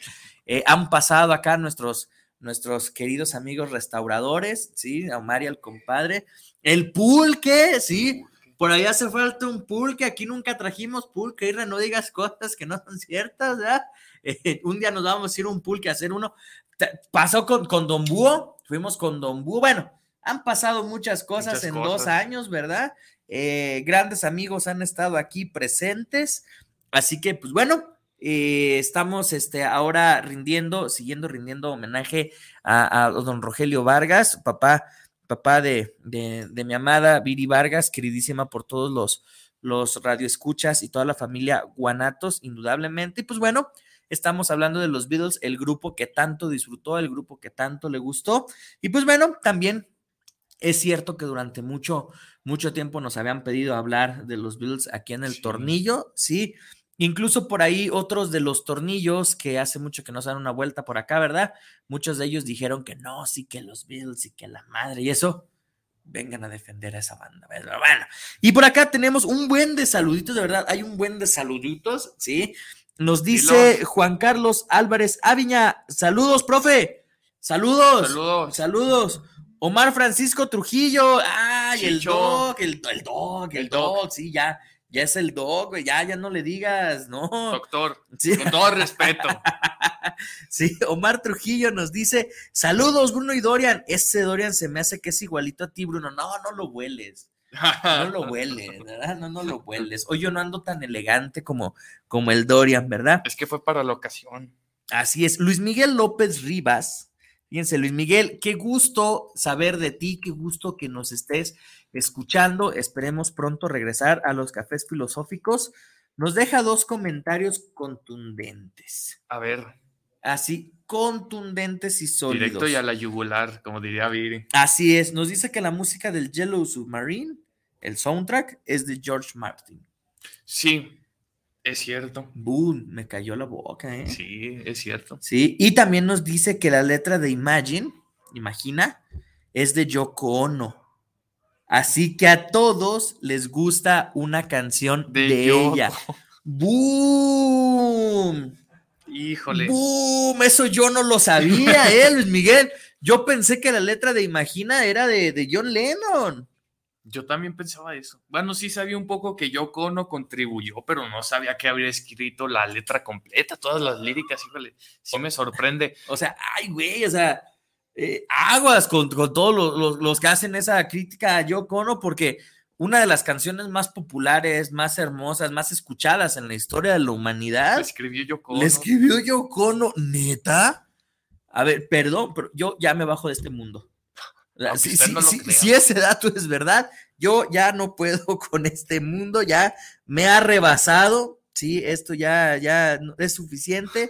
Muchas gracias, fueron 32 años bien vividos, ¿verdad? Así que ya no puedo seguir en este mundo. Martita Díaz nos dice saludos, Saludos. saludos. Por acá, Dorian, ¿tú le quieres mandar algún saludo especial a alguien? Antes que nada, mi mamá que está detrás de cámaras, que aquí nos está oyendo todo lo que decimos. Saludos, madre. Y pues también este, a toda la, a toda la colonia de allá de la Capacho. Oh, siguen allá. Un corazón de Yoko, de Yoko. De no Yoko. Ono. Hoy no más, hoy no más. Un corazón de Peña Nieto a la capacha. Sí, un corazón de Peña Nieto a la capacha. Por acá también tenemos saluditos, saluditos, saluditos. Virgen de Dios, Israel, ya te me perdiste. Acá estás. Dice Antonio Garzón. Saludos, tornillos. Está el chido el programa. Saludos y qué bien se ve Dorian. Chinga madre, sí, qué bien se ve el Dorian. Saludos, ¿de dónde crees? ¿De dónde? De la merita colonia de los meseros. Saludos. Sí. Saludos a los meseros. Saludos y la vibra positiva para todos. La canción de Imagina ya fue cuando Lennon fue solista. Sí, fue en su. No, no fue su primer disco solista. Su primer disco solista fue el John Lennon y el Plastic Ono Band. Ese fue el primero. Y ya después fue el Imagina que. Híjole, tiene una canción. Esto es muy fuera de los Beatles, pero si bien tiene una de las canciones que habla sobre la paz, tiene una crítica hacia Paul McCartney con How Do You Sleep, que híjole, se, le deja ir. Se le deja ir con todo. ¿Cuál Eh, es de Hold Do You Sleep? A ver, cántala. a ver, ahorita- ahí la de How Do You Sleep. Turun, turun, algo así. A ver, aviéntate otro riff. Ok, ahí está el dato para, para nuestro amigo Antonio Garzón hasta la colonia Los Meseros. Saludos. Javier Siria, saludos desde Zapopan. Un disco especial de los Beatles fue el del submarino amarillo. ¿O qué opinan? En cierto modo, yo creo que sí fue muy especial porque Híjole, creo que tres de sus discos sí servirían como soundtrack para las tres películas que hicieron. No, mentira, para las cuatro películas que hicieron. Ajá. El A Hard Night, pues es, salen casi todas las canciones en la película. Igual en Hell, en el Magical Mystery Tour, también salen casi todas las canciones. Y en el Yellow Submarine, pues sí, de hecho creo que sí es un disco especial porque además de incluir eh, estas obras instrumentales de George Martin que están buenas, que están tan, tan, tan muy buenas esas canciones instrumentales. Híjole, tiene una de las canciones que a mí me encantan de ese disco, la de Hey Bulldog, está muy chida esa canción, se la recomiendo. Y realmente, pues creo que es un disco muy especial, ¿no? Y además porque llegan en los último, en los últimos momentos de vida de los Beatles, ¿no? Y sí sirvió como un respiro, ¿no? De, porque además sí, sí, sí es muy cierto que muchas de las canciones que salen ahí en ese disco pueden ser canciones que fueron grabadas ya sea en el Sgt. Peppers, ya sean en el álbum blanco, pero fueron muy especiales porque fue como un respiro para la banda, ¿no? Entonces yo creo que sí es muy especial ese disco. Y por eso les decía que el soundtrack que, que, que tiene contenido de varias de estas obras es, es muy, muy chido, Así ¿verdad? es. Yo sigo pasmado con lo de Yoko, ¿no? De verdad. Eh, Tengo que indagar más sobre eso, ¿verdad? Maldita sea, no necesito dormir, necesito respuestas, ¿verdad? Bueno, y luego viene este boom de los Beatles, se hacen famosísimos, se escuchan en todo el mundo, surge la llamada Beatlemanía. ¿sí? Llegan a Estados Unidos. Exacto. Y cuando llegan a Estados Unidos, diría mi amigo Tadeo, le mandamos un ¿cómo? A Tadeo, ¿sí? Diría, diría Tadeo, la rompen. La rompen. Sí, Sí. de hecho, porque llegan a Estados Unidos y el recibimiento que tienen allá, que tienen allá, hoy nomás, ¿Allá? que tienen, ¿Allá? que tienen allá es muy, muy grato, ¿no? Para Iba, iba- iba a hacer un comentario, pero luego nos hubiera censurado Facebook. Sí, sí, sí. Mejor no. Me equivoqué, pero allá en Estados Unidos lo reciben muy bien en el aeropuerto recién eh, apodado el aeropuerto John Kennedy y realmente lo reciben mucha gente, ¿no? Pero lo que se avecinaría después, híjole, es lo que a mí me, me parece, puede ser un récord porque sin, em- muchas bandas, si bien triunfaron mucho, es lo de la ola británica que Ujú. invadió América, la invasión británica, The Who, exactamente. ah, Pink Floyd, hasta cierto punto, ajá. ese tipo de artistas británicos que invadieron Estados Unidos, América, realmente lo hizo primero los Beatles. Sí. Entonces realmente se les atribuye el hecho de que ellos abrieron como esa, esa frontera para que artistas de calidad, como tú lo dices, The Who, Rolling Stones, llegaran a América, ¿no? Entonces realmente es cuando se da su presentación en el Ed Sullivan Show, que si no me equivoco fueron más de 75 millones de personas que vieron ese, ese concierto. Con, Esa en- presentación Esa presentación puede ser un concierto, presentación, pero sí, la vieron 75 millones de personas, lo que es casi una población de un país. Un país, la mitad de la población de Así México. es, entonces sí fue un récord y realmente pues ahí se avecina todo el, el fenómeno de la Beatlemanía, bastante fuerte. Y fíjense que el libro récord de los Guinness tiene a partir de este momento, del año 64, registrado que los Beatles, ¿sí? Tienen en su récord, eh, en un mismo mes, o sea, en el mismo mes, dos álbum y cinco sencillos de los Beatles estuvieron en el top 5 de la popularidad. O sea, durante un mes lo más vendido en el mundo fue The Beatles. The no se vendió casi otra cosa en el mundo Más que que no The fueran Beatles. The Beatles, ¿no? Exacto. He ahí como el, el boom de la, de la Beatlemanía y comienzan obviamente a surgir, eh, hace ratito lo, lo comentábamos con el ingeniero McCormick, ¿no? Comenzaron a surgir, eh, ay, no sé si decirlo imitadores, pero como ciertas agrupaciones que trataban, americanas, ciertas agrupaciones americanas que trataban de hacer eh, esto, por ahí están, este, The Monkeys, The Animals. Sí, The Animals. por ahí The Monkeys resurgieron gracias a Shrek, ¿verdad? A, a finales de, a principios de los 2000. De la de I'm Sí, a Believer. I'm a Believer es una canción de los Monkeys que estuvo perdida y olvidada por muchísimas generaciones hasta Sí. que la hacen famosísima en la escena post créditos de Shrek. Que además no es la Sí, versión original. No es la versión original, pero pues bueno, ellos fueron los, los creadores de esto. Y en el 64 se pueden hacer su primer película. Así es, Sí. hacen su primer película, A Hard Day's Night. Ajá. Híjole, Fíjate que yo, yo sí, esto es mi opinión personal, pero yo sí he visto las películas de los Beatles. Creo que Magical Mystery Tour no la he visto bien, pero creo que no eran buenos actores, la verdad. Es que eh, era, era una película que tenía como un corte documental, ¿no? Era así Sí. como que, ¿cómo viven los Beatles durante tres días de gira? Ujú. Sí, y, y la gente fue así como de, wow, ¿cómo han de vivir los Beatles durante tres días de gira? ¿Qué es lo que se ve en la película? Pues, se ven ellos ensayando, se ven cómo se van transportando, Tocan canciones. se ven cómo tocan sus canciones en vivo, ¿no? Por ahí las grabaciones en Manchester, ¿no? Ah, Que es bien curioso porque sus canciones en vivo nunca las tocaron completas. Es que, ¿sabes qué? Obviamente eran los 60 y yo creo que tal vez la tecnología no era muy avanzada como para esa calidad de conciertos, ¿no? Obviamente también no hay que echarle la culpa a la, a la Perdón, tecnología. pero existió Woodstock en los 60s. Y fueron tres días de conciertos. Sí, pero es que repito, realmente los Beatles eran buenos compositores en lo musical. Tal vez, no, no voy a decir que eran virtuosos, perdón si le rompo el corazón a alguien, pero realmente no eran virtuosos. Sí eran buenos músicos, pero sabían hasta ahí, sabían tocar, más no eran virtuosos, ¿no? Entonces realmente sí tenían como este tipo de dificultades, ¿no? Entonces realmente por eso como que acortaban el setlist. De hecho, estuve viendo el concierto en el Chi Stadium, no tuvo más de 10 canciones. ¿no? Y eran recortadas, eran versiones recortadas. Así es, como un medley. Entonces Sí. realmente creo que eran buenos músicos, ah, pero hasta ahí no eran virtuosos ni nada. No, y además, eh, vaya, dejaron de presentarse en vivo muy pronto. Sí. Más o menos en qué año. Alrededor del 66 fue cuando hicieron su último concierto en el Hollywood Bowl, si me, si me parece. Si, si creo que estoy correcto, creo que fue en el su último concierto del Hollywood Bowl. O sea, cuatro años tocaron en vivo. sí. Y de estos cuatro años, la mayoría de las presentaciones pues, fueron este tipo de popurrís, estos middles, en las que Popurrís. juntaban versiones de, de sus más grandes éxitos. Eh, vaya, en el 65 graban otra película que es la de Help. Help. Sí, donde también se ven Lo varias mismo. escenas de ellos eh, en un día cotidiano, por así decirlo, y tocando canciones eh, de ellos en, en- en ¿De ese disco? ¿De televisión, en, en televisión, en algunos conciertos. Así es. Sí, y luego eh, sacaron el disco de The Beatles, sí, también. El álbum blanco. Sí, el White Album, que es muy similar al de Metallica, el Black Album, que no tiene nombre, el disco se llama Metallica. Se llama Metallica, Y así como el de se llama Metallica, se llama The Beatles. Y todo el mundo dice, oh, el álbum negro, ¿no? Incluso eh, esta versión de covers, ¿verdad? Eh, de Metallica, ¿cómo se llama? De Blackness, no sé qué. Ah, ¿Cómo se llama?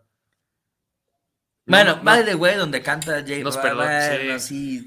bueno, esa es otra historia, sí, eso ya, ya es otra historia. Pues bueno, eh, El sacan- Blacklist. El Blacklist, es correcto, ¿no? Y sacan en, entre el año 64 y el 65 dos LPs, Beatles for Sale y Robert Soul. Quiero destacar dos canciones de esos discos. Ajá. Si bien el Beatles for Sale, creo que ya empezaban un poco a experimentar, ¿no? Creo que era un disco donde ya se estaban alejando un poco de- del pop tradicional, ¿no? Obviamente hay canciones muy pop en ese disco, está la de Ocho días a la semana, Eight Days a Week, y pues, sí, es muy pop esa canción. La de Mr. Monley, que es un cover, esa canción es un cover, híjole, me parece... Es, es muy buena canción, ¿no? Aunque a pesar de que es un cover, aquí este, también la de Ana, que le gusta mucho a mi mamá, es un cover, mamá. Mamá es un cover. Entonces realmente sí metían como en sus, en sus primeros discos esos covers, ¿no? Entonces realmente, pues ese disco ya se empezaba a alejar de esa temática pop que, que manejaban Sí. en el Please Please Me, en el With the Beatles, entonces en el, en- hasta en el Hardest Night era muy pop ese disco, pero ya lo que es el Rubber Soul, híjole, es un disco que me faltó mencionarlo, pero también es de mis favoritos, la de Nowhere Young Wood, que utiliza por primera vez un sitar que lo toca George Harrison. Ujú. Híjole, es, las, es una un sitar. Entonces realmente sí es, sí es un disco muy bueno. Está la de Michelle, la de Girl, este, Drive My Car. Hay muchas canciones. Sí estudiaste, cabrón. Sí, estudiaste. esas me las sé desde, que era, Sí, desde que era niño. sí. Sí, fí- fíjate que, que a partir de este de Robert Soul se empezó a apagar la Beatlemanía acompañado de que ya casi no tocaban en vivo. Exacto. ¿sí? Sí seguían siendo los grandes ídolos, pero ya no eran como las, eh, las, las grandes multitudes de jovencitas desmayadas, o sea, ya era algo mucho más, mucho más relajado, ¿sí?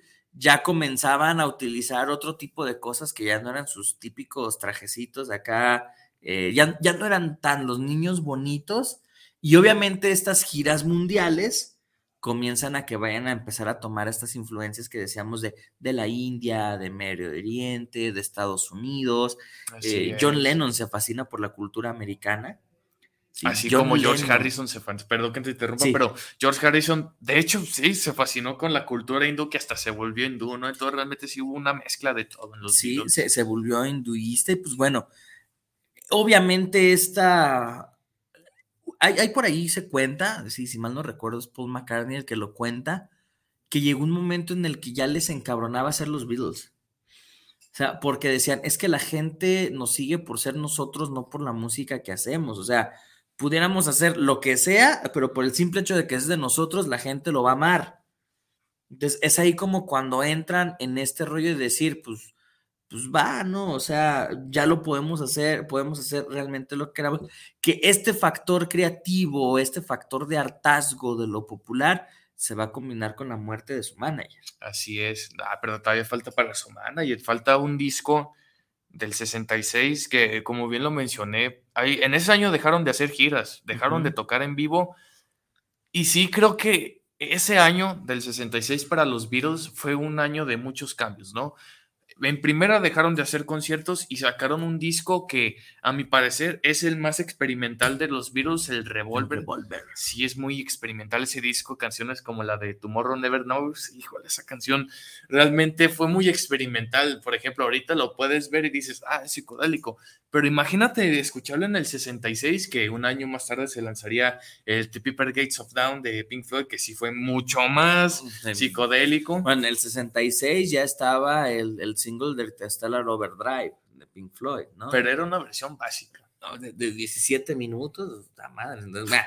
Y luego eh, eh, Eleanor Rigby. Sí, Eleanor Rigby. Sí, Eleanor Rigby, eh, instrumentos de música clásica, Sí. puros instrumentos de cuerdas, eh, una letra muy sombría, un reflejo de, de justamente como ese hartazgo, ¿no? De ese comenzar a ver a la sociedad ya no como parte de, sino pues bueno, al tener esta fama, al tener todo esto, se pueden colocar un poquito fuera de lo, de lo que es ordinario en la sociedad y hacen una crítica, ven machina a esta, pues a esta gente solitaria, ¿no? O sea, todos estamos solitarios a pesar de estar todos en conjunto, ¿no? Entonces, es sumamente dramático, sumamente teatral, eh, sumamente influenciado por el LSD, ¿sí? Que también ahí hay, hay que hablar de esta segunda etapa de los Beatles, cuando ya se va de- reduciendo esta Beatlemanía, pues ven una gran influencia por parte musical, sí, por parte ya de ellos como, como creativos, como queriendo experimentar.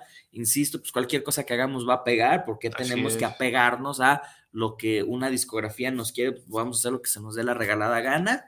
Y pues bueno, además por ahí comienza, no solamente en The Beatles, sino en la mayoría de la industria musical, una aproximación y una cercanía por ciertas drogas ácidas, ciertos ácidos y ciertos consumos de otras eh, sustancias que pues van a llevar a que se haga una perspectiva diferente De la de la música, ¿no? y pues eh, gracias a eso, pues en el año 67, ya ahora sí con pleno control de su música, ya sin tenerle que rendir cuentas a este señor ni a nadie más, van a crear el Sgt. Pepper Lonely Hearts, Hearts Club Band. El Sargento Pimienta para los cuates. Así es. ¿Qué pasa con el Sargento Pimienta, Dorian? Pues híjole, el Sargento Pimienta se lanza, si no me equivoco, días antes o días después de la muerte de Brian Epstein. Y creo, no sé qué tú, qué, a ti cómo te parece el disco, pero para mí es un disco conceptual, ¿no? El hecho Sí, de claro. que cómo se presenta con la primera canción del disco, después con A Little Help with My Friends. Esa, esa canción creo que habla desde la perspectiva del protagonista Billy Shears, no, si no me equivoco, pero realmente creo que es un disco muy alejado a los demás. Hasta se aleja del revólver, ¿no? En cierto Sí, modo sí, realmente eran unos Beatles totalmente diferentes, unos Beatles totalmente diferentes.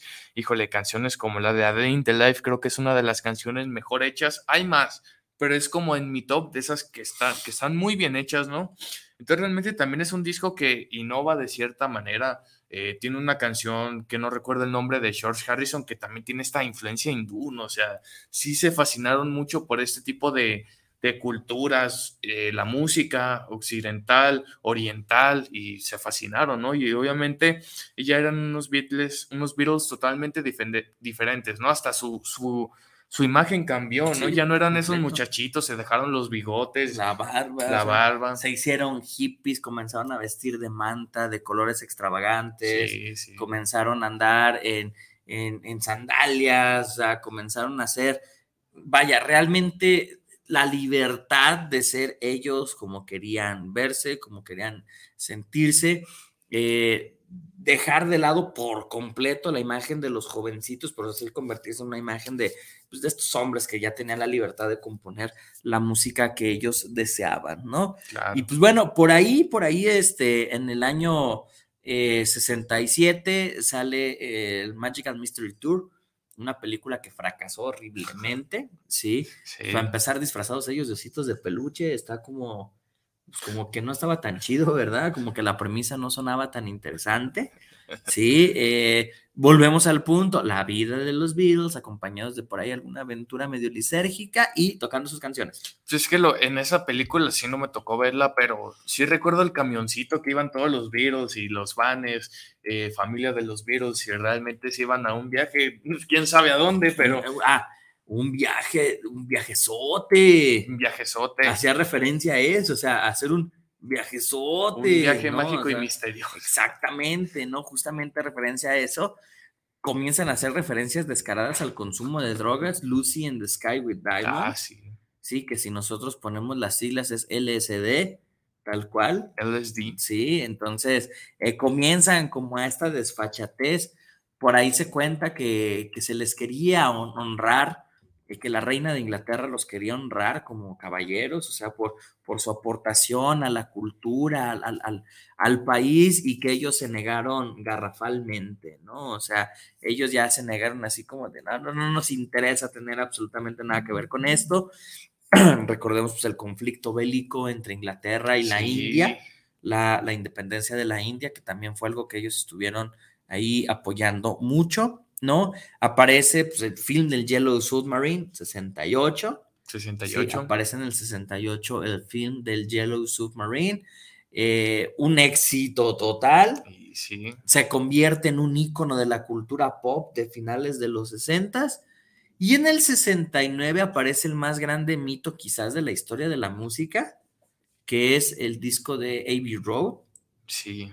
Un disco que lleva por nombre Abbey Road justamente por el estudio de grabación Así en el que lo hicieron, en el que se encerraron en el estudio, experimentaron y grabaron lo que se les dio la regalada gana. Así es. Y sabes, algo curioso es que la gente piensa que el último disco fue Let It Be, pero no. El último disco oficial de los Beatles fue Abbey Road.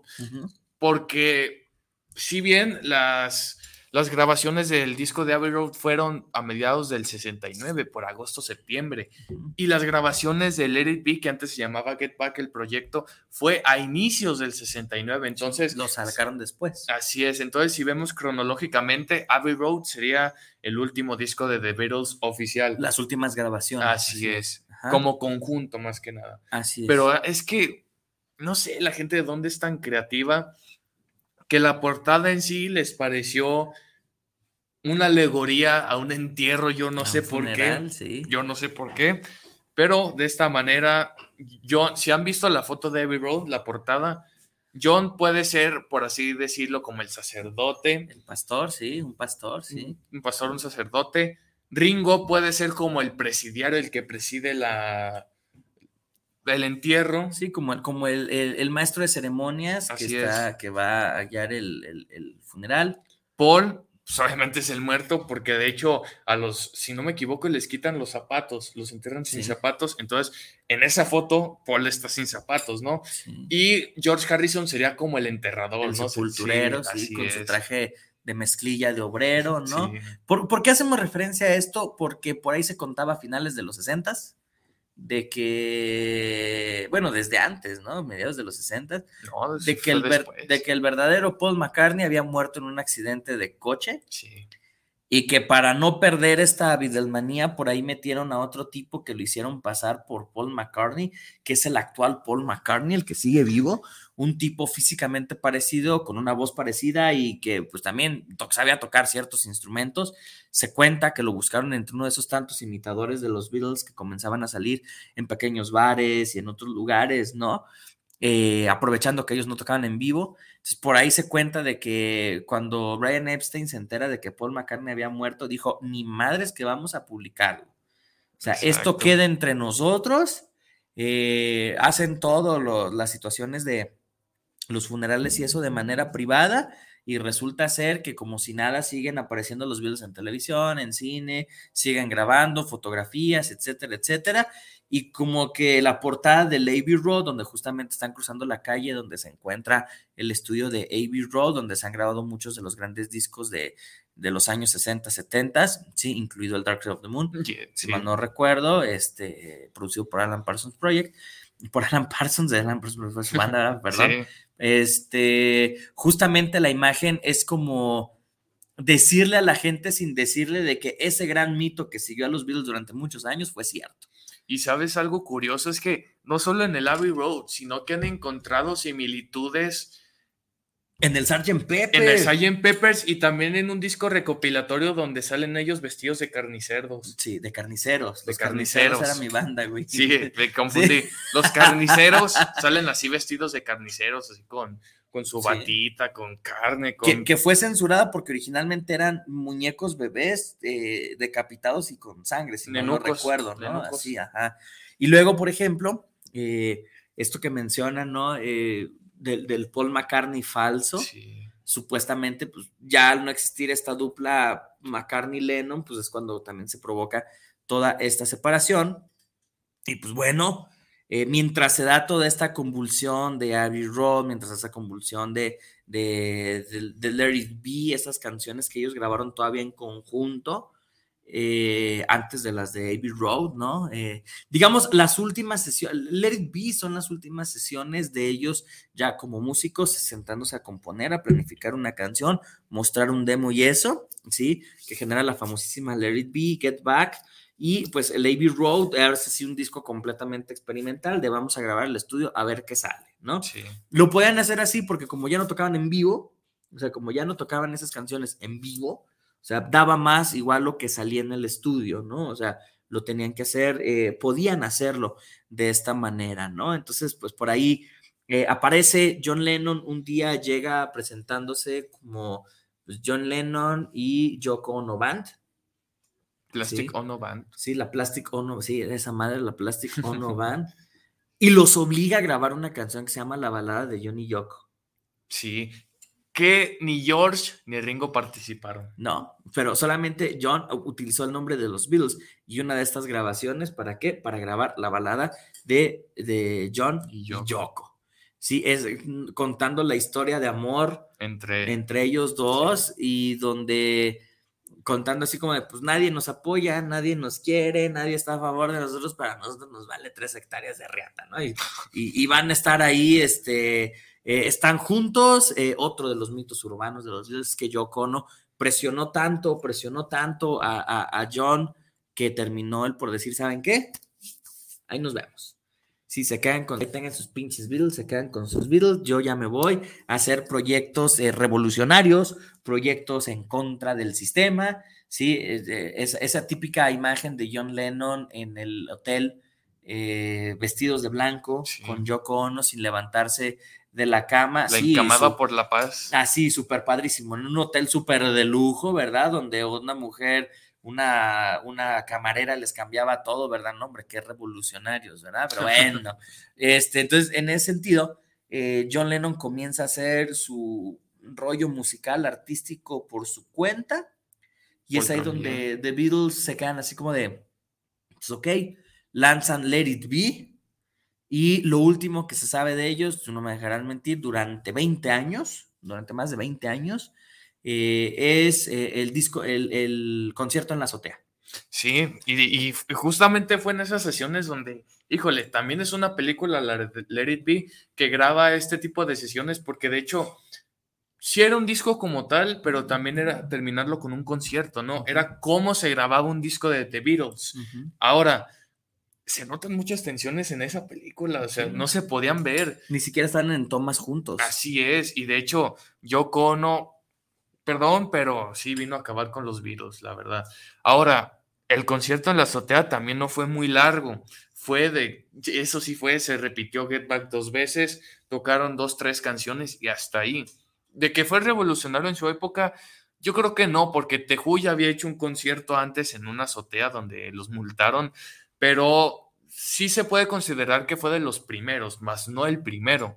Ahora, pues sí se notaba ya la tensión como tal, ¿no? Obviamente, cuando te quedas sin ideas, cuando ya no tienes ideas frescas, nuevas, pues ya de qué sirve que tengas una banda, ¿no? Te puedes dar el receso, te puedes dar tu tiempo, pero realmente ya se veía que ellos ya no podían convivir, querían hacer algo solistas, ¿no? Y es cuando ya después de 1970 cada quien lanza su, su disco solista. Sí, Paul McCartney tiene una carrera que hasta el día de hoy sigue haciendo conciertos y sigue es. grabando discos. George Harrison, pues va a hacer su música sumamente experimental. Ringo Starr, pues, es Ringo Starr. Se hizo de actor. Se hizo actor, grabó la película del Cavernícola y siempre estuvo en apariciones de. Vivió de su fama nada más, así porque sí grabó discos en el estudio, por supuesto, pero no nada sobresaliente.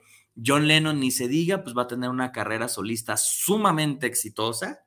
Así sí, es. eh, tanto John como Paul van a tener carreras solistas sumamente exitosas. Sí, eh, se da la separación oficial de los Beatles en el año 70. Firman un contrato y. Sí, firman un contrato y no se vuelve a utilizar el nombre de los Beatles. Ni tú, ni tú, ni tú, ni yo lo vamos a utilizar. Sí, se acabó, se firma, cada quien a su casa.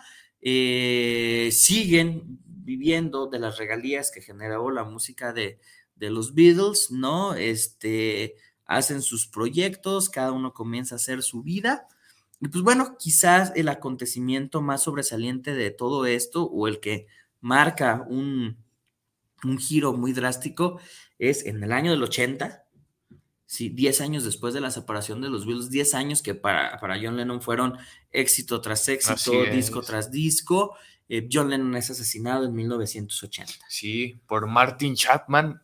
Y realmente, yo realmente no creo que haya sido un fan, porque realmente, si, imagínate, si tú luchas por la paz, ¿crees que no vas a tener enemigos? Pues claro que vas a tener enemigos. Entonces yo creo que realmente no fue un fan el que lo mató, porque de hecho existe la foto donde John Lennon le está firmando a Martin Chapman un disco. minutos antes. Sí, o sea, dos minutos antes, después de que él cometiera total atrocidad, pero realmente no creo que haya sido un fan, porque realmente si te das cuenta, porque si, si hay fans que se obsesionan bastante, ¿no? Por ejemplo, está lo de Pantera, que, de- que mató a Tim. Darrell, que También un 8 de diciembre de... sí, eso, eso es una El coincidencia. 8 de diciembre fue, el 8 de diciembre del 80 fue asesinado John Lennon y el 8 de diciembre del 2000 2004. 2004, sí, fue asesinado Tim Darrell, ¿no? Sí. En un concierto eh, de metal en honor a John Lennon, curiosamente, ¿no? Sí, o sea, asesinado curioso. Darrell. Sí, entonces realmente yo creo que no fue un fan. Sí fue eh, un agente de la CIA, de la FBI, de la DEA, no sé. Pero, pero Andas conspiranoico, güey, yo no creo. yo No, o sea, es que realmente yo creo eso porque si hay fans que se obsesionan a tal grado de, de ver ya a tu, a tu ídolo de una forma ya más enferma, ¿no? Pero yo creo que el hecho de que lo haya hecho, pues no creo que haya sido un fan. Yo creo que sí fue alguien ajeno a un fan, ¿no? A un asesino a sueldo, tal vez, no sé, es muchas conspiraciones, pero bueno. Ok, entonces se separan los Beatles. En el año 80 muere John Lennon. ¿Qué pasó con los otros tres Beatles? pues siguieron sus carreras en solitario. Como dije, Ringo Starr siguió su carrera de actor. No pasó desapercibido. Fíjate que es muy curioso que Ringo Starr no pasó desapercibido. Pasó desapercibido, realmente no hizo una carrera como tal. Sí, como músico ya no, no lució. No, pero lo que es Paul McCartney, ah, porque cabe mencionar que cuando se separaron los Beatles, él hizo su, él hizo su propio grupo, los Wings, con su esposa Linda, que realmente también no duraron mucho, pero realmente él siguió con su carrera. George. Harrison también hizo su concierto por Bangladesh, me parece, donde fue invitado Ringo Starr. Sí. Y sabes qué? Yo creo que de los de los Beatles que más ha tenido éxito ha sido Paul McCartney, de los vivos, ¿no? Porque John Lennon obviamente es famoso, ¿no? No, pues no, pues ya, John Lennon, ¿no? Pero pues ya no existe, ¿no? Pero lo que es Paul McCartney creo que es el único Beatle que ha sobresalido, ¿no? O sea, en el ámbito musical creo que es el que mejor se ha sabido adaptar a las nuevas generaciones. Así es, así es. Entonces, ¿qué pasó? ¿Quién, quién ya se murió? Cuéntales a los tornillos, escuchas quién ya se murió. Pues un día del 2001, no recuerdo el día, realmente George Harrison pues también tenía ese temor, ¿no? De, de, de eso, de un atentado, ¿no? Porque obviamente a él sí lo, sí lo atentaron, creo que le dieron un... eh, lo apuñalaron, pero sobrevivió y como que vivió siempre con ese temor y un día del 2001 muere de cáncer de pulmón, desgraciadamente, y realmente pues se hizo un homenaje a George Harrison donde estuvo su hijo, tocó su Sí. hijo, tocó Eric Clapton, Eric Clapton, sí. Paul McCartney, Paul Ringo. Starr. Pero ¿sabes qué? Yo creo que los egos también hay, a veces dejan que no fluya, ¿sabes? O sea, cuando se murió John Lennon no se hizo nada. O sea, Sí. muchos fans sí lloraron, protestaron. Muchos otros todo. artistas Así es. Pero lo que este virus, en el que eran los tres, nunca se reunieron. ¿no? No. Entonces realmente, pues creo que siempre se, se vivieron esos egos, ese choque de egos entre todos, ¿no? Obviamente, si tú tienes una banda, tú obviamente vas a querer sobresalir más que el otro, ¿no? Igual eh, otro compañero va a querer sobre, te va a tener celos de tus composiciones, de cómo tocas. Entonces realmente existen todas las bandas, Pink Floyd se separó por eso. Se salió Roger Waters más que nada porque Pink Floyd sí siguió. Le ganaron el nombre legalmente. Sí, pero no, no es Pink Floyd esos dos discos. Ay, no sé, no nos metamos en pedos ahorita. Ok. ¿Y Ringo Starr? ¿Qué pasó con Ringo Starr? como tú lo dices, yo creo que vivió un poco de su fama que tuvo en los Beatles, ¿no? Porque carrera en el cine no tuvo éxito, carrera en la música no tuvo éxito. Real- realmente creo que vive de... No es, no es un vividor, pero realmente creo que sí no tuvo esa fama que tuvie- tuvieron tal vez George Harrison con, el, con su primer disco, el Altismus Pass, y, yo, y Paul McCartney, pues híjole, tiene discos muy buenos, pero yo creo que Ringo Starr fue el más desapercibido. Así es. Y pues bueno, Paul McCartney ni se diga, ¿no? Sigue llenando estadios, sigue Sí. grabando música, sigue haciendo todo lo posible. Eh, Aunque ya tenga más de 70 años. será el verdadero Ringo, será el falso Ringo, sí. ¿Quién, quién, quién, quién sabe, ¿Quién sabe? Sí, qué, qué- qué está pasando con esto, verdad? Sí. Y pues bueno, allá por el año 94, 95, sí, más o menos, Sí. sí, sacan una compilación de los grandes éxitos de los Beatles y como ya lo mencionábamos, salen dos canciones inéditas grabadas por los otros tres, sí, como siempre, sí, por los otros tres, este, por George, Paul y, y Ringo. Y Ringo. Sí, esta canción grabada, canción noventera, grabada con sonido setentero, ¿no? O sea, muy interesante, la de Free as a Bird, que es una canción, pues, muy buena. ¿Sí te también late? una- está chida la canción. Sí, se nota, no, no hay un amor por esa canción, No. no hay un amor por la composición, no hay, ah, vaya, no sé, es, es como, como si realmente solamente fuera el cumplir por cumplir. Yo creo que sí. ¿Qué pasa con la música de los Beatles? Pues Michael Jackson compró los derechos de Cierto. música de los Beatles. Saludos a nuestro buen amigo Sí, Kalel. sa- dato saludos a dato nuestro curioso del día. Kalel, ajá, que es fanático de Michael Jackson. Y pues bueno, no podíamos dejar de mencionar, este, Michael Jackson se hizo de los derechos de los Beatles, de las canciones. los compró los derechos de los Beatles. Actualmente, ¿sabes a quién le pertenecen? Creo que no. A sus hijos, ¿no? Si mal no recuerdo, le pertenece a sus hijos. Pues ahí se dividen, pero realmente Michael Jackson pudo haber hecho muchas cosas teniendo el de- el- los derechos de las canciones. Pero los quería para él, así como quería comprarle a Marvel el nombre de Spider-Man para él hacer una película y ser Spider-Man. Ah, cierto. Sí, entonces pues, pues, por ahí medio psiquis mi, mi amigo Michael Jackson. ¿verdad? Pero bueno, vamos a saluditos. El doctor Héctor Javier nos está escuchando, si mal no recuerdo, desde allá, desde la CDMX, y nos dice que está toda madre esto. Sí, y, y que pues bueno, que estamos dejando, que está muy chingón el programa y que estamos dejando a todos con cara de what, ¿verdad? Así que saludos al, al doc, a Héctor Javier, saludos, tío, saludos hasta allá, Saludos. hasta la CDMX. Por acá tenemos a Daniel Romero, saludos para el programa del tornillo bitlesófico. Beatlesófico. Mejor que sea Pink Floyd Sódico. Bien, no, tú quieres quedar bien para quedarte en el programa, ¿verdad? Saludos a Daniel Romero. José Saludos. Luis Gutiérrez, saludos. Creo que el cine no fueron tan buenos los Beatles, a su mejor opinión. Sí, de acuerdo, fueron Sí. películas nada más para seguir haciendo eh, publicidad de sus canciones. Publicidad. Sí, no, no fueron realmente como grandes éxitos en, en- en el cine. Eh, comercialmente sí, pero acá como cinematográficamente, pues no. Tú sabes, yo creo que tal vez Yellow Submarine creo que es de las Sí, que más coherencia tiene. Sí, es muy buena la película, sí es recomendable. Eh, sí, Yellow Submarine, sí. Yana Gutiérrez, saludos para el programa del Tornillo Filosófico. ¿Qué programa televisivo en Estados Unidos le dieron difusión a los Beatles? ¿En qué programa salieron? Ed Sullivan Show. Ajá, el programa más visto por Estados Unidos en esa época y ahí tocaron algunas canciones en vivo. Tus primeros éxitos. Sí, los entrevistaron y rompió todos los récords de eh, Audiencia. rating en, en el mundo, ¿verdad? Así es. Entonces, pues ahí está el dato. Vamos con más saluditos por acá, por acá, por acá. ¿Dónde están? ¿Tú, Dorian, algún saludo especial acá que, que quieras lanzar? Pues a mis Sí. amigos, ¿no? A Sael, a Oscar, saludos. Así es. Eh, Omar Flores, fíjate, está bien al pendiente, nos dice, recomendación, si son muy clavados en la cuestión musical y quieren darse un gran deleite audi- auditivo, escuchen al grupo Yellow Mother.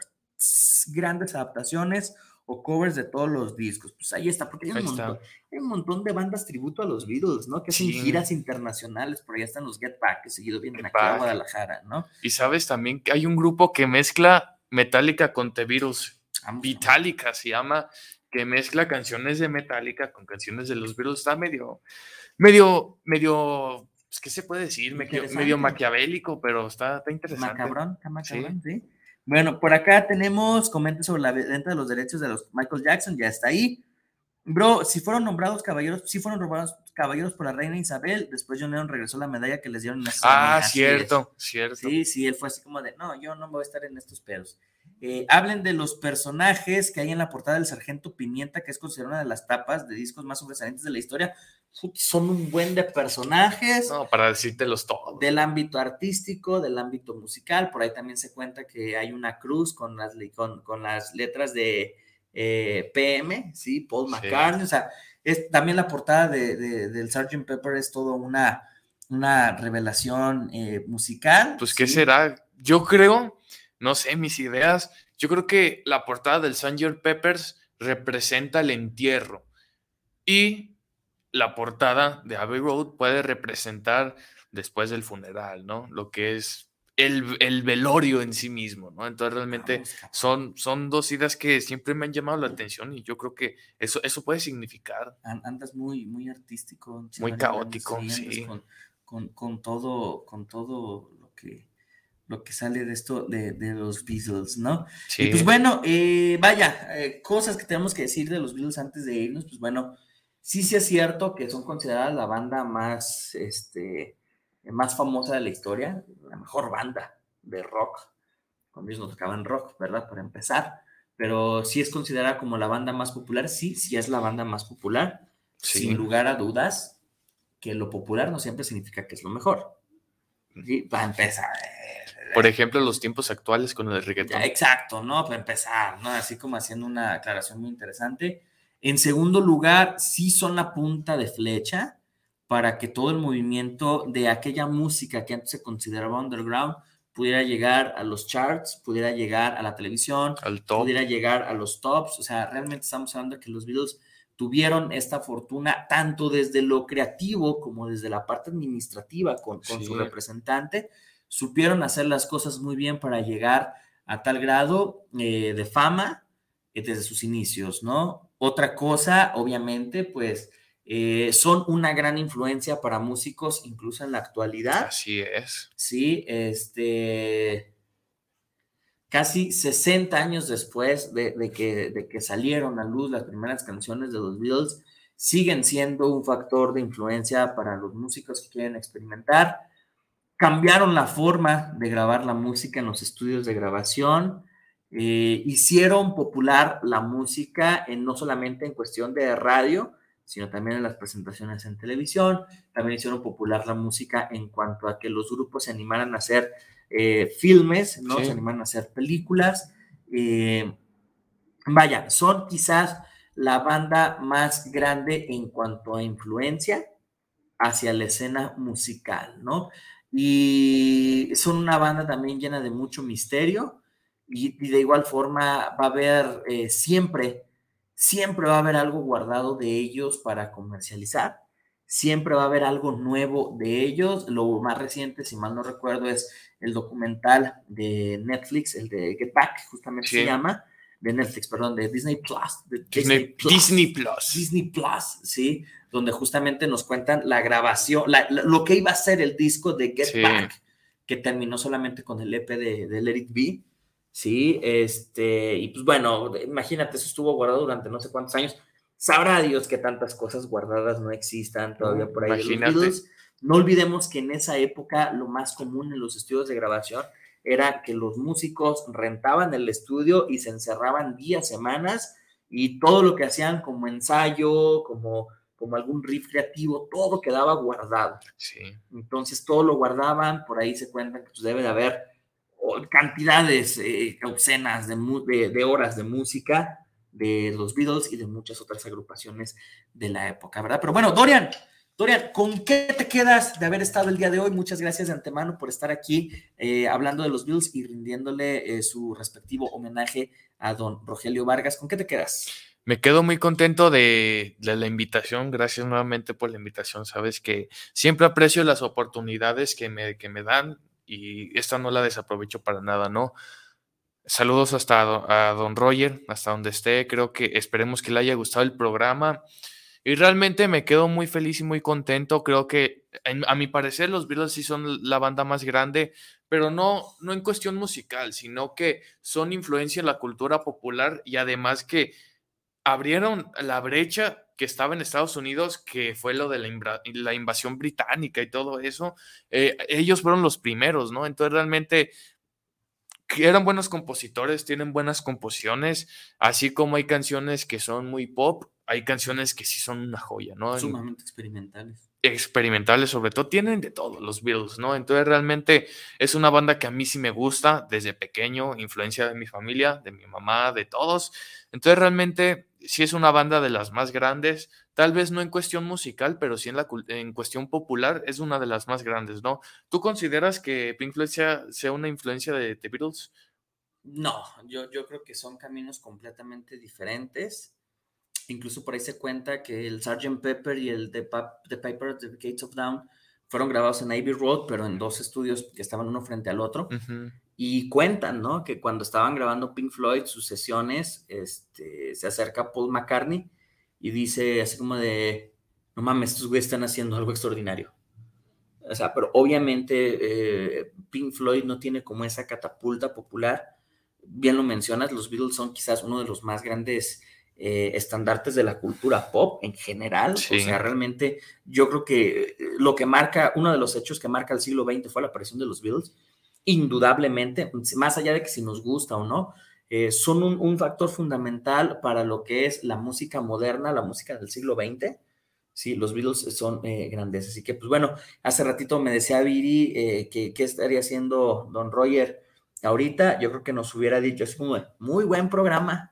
Nos hubiera así nos felicitado. lo hubiera dicho, tal Sí. cual, con la palmada en la espalda. Sí. Muy buen programa, Dorian, te hubiera dicho. Sí.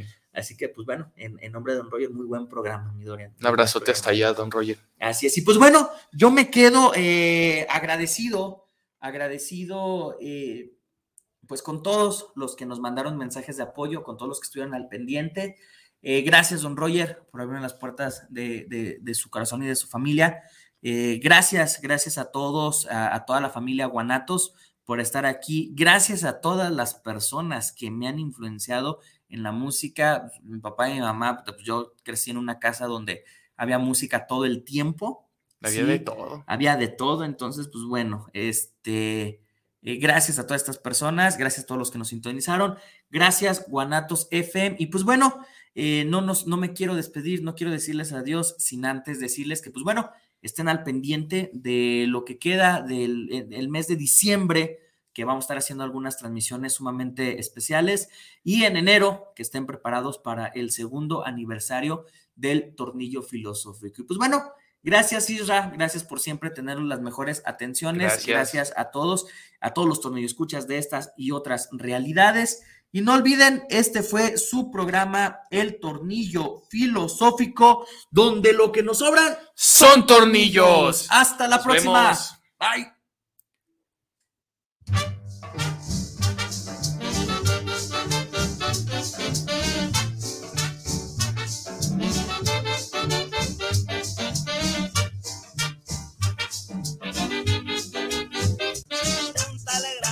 Muchas gracias por habernos escuchado. Si el tornillo fue de tu medida, esperemos que lo hayas disfrutado. Si no fue así, no te preocupes. La próxima semana tendremos más de tu programa, El Tornillo Filosófico, donde lo que nos sobran Son tornillos. Hasta la próxima.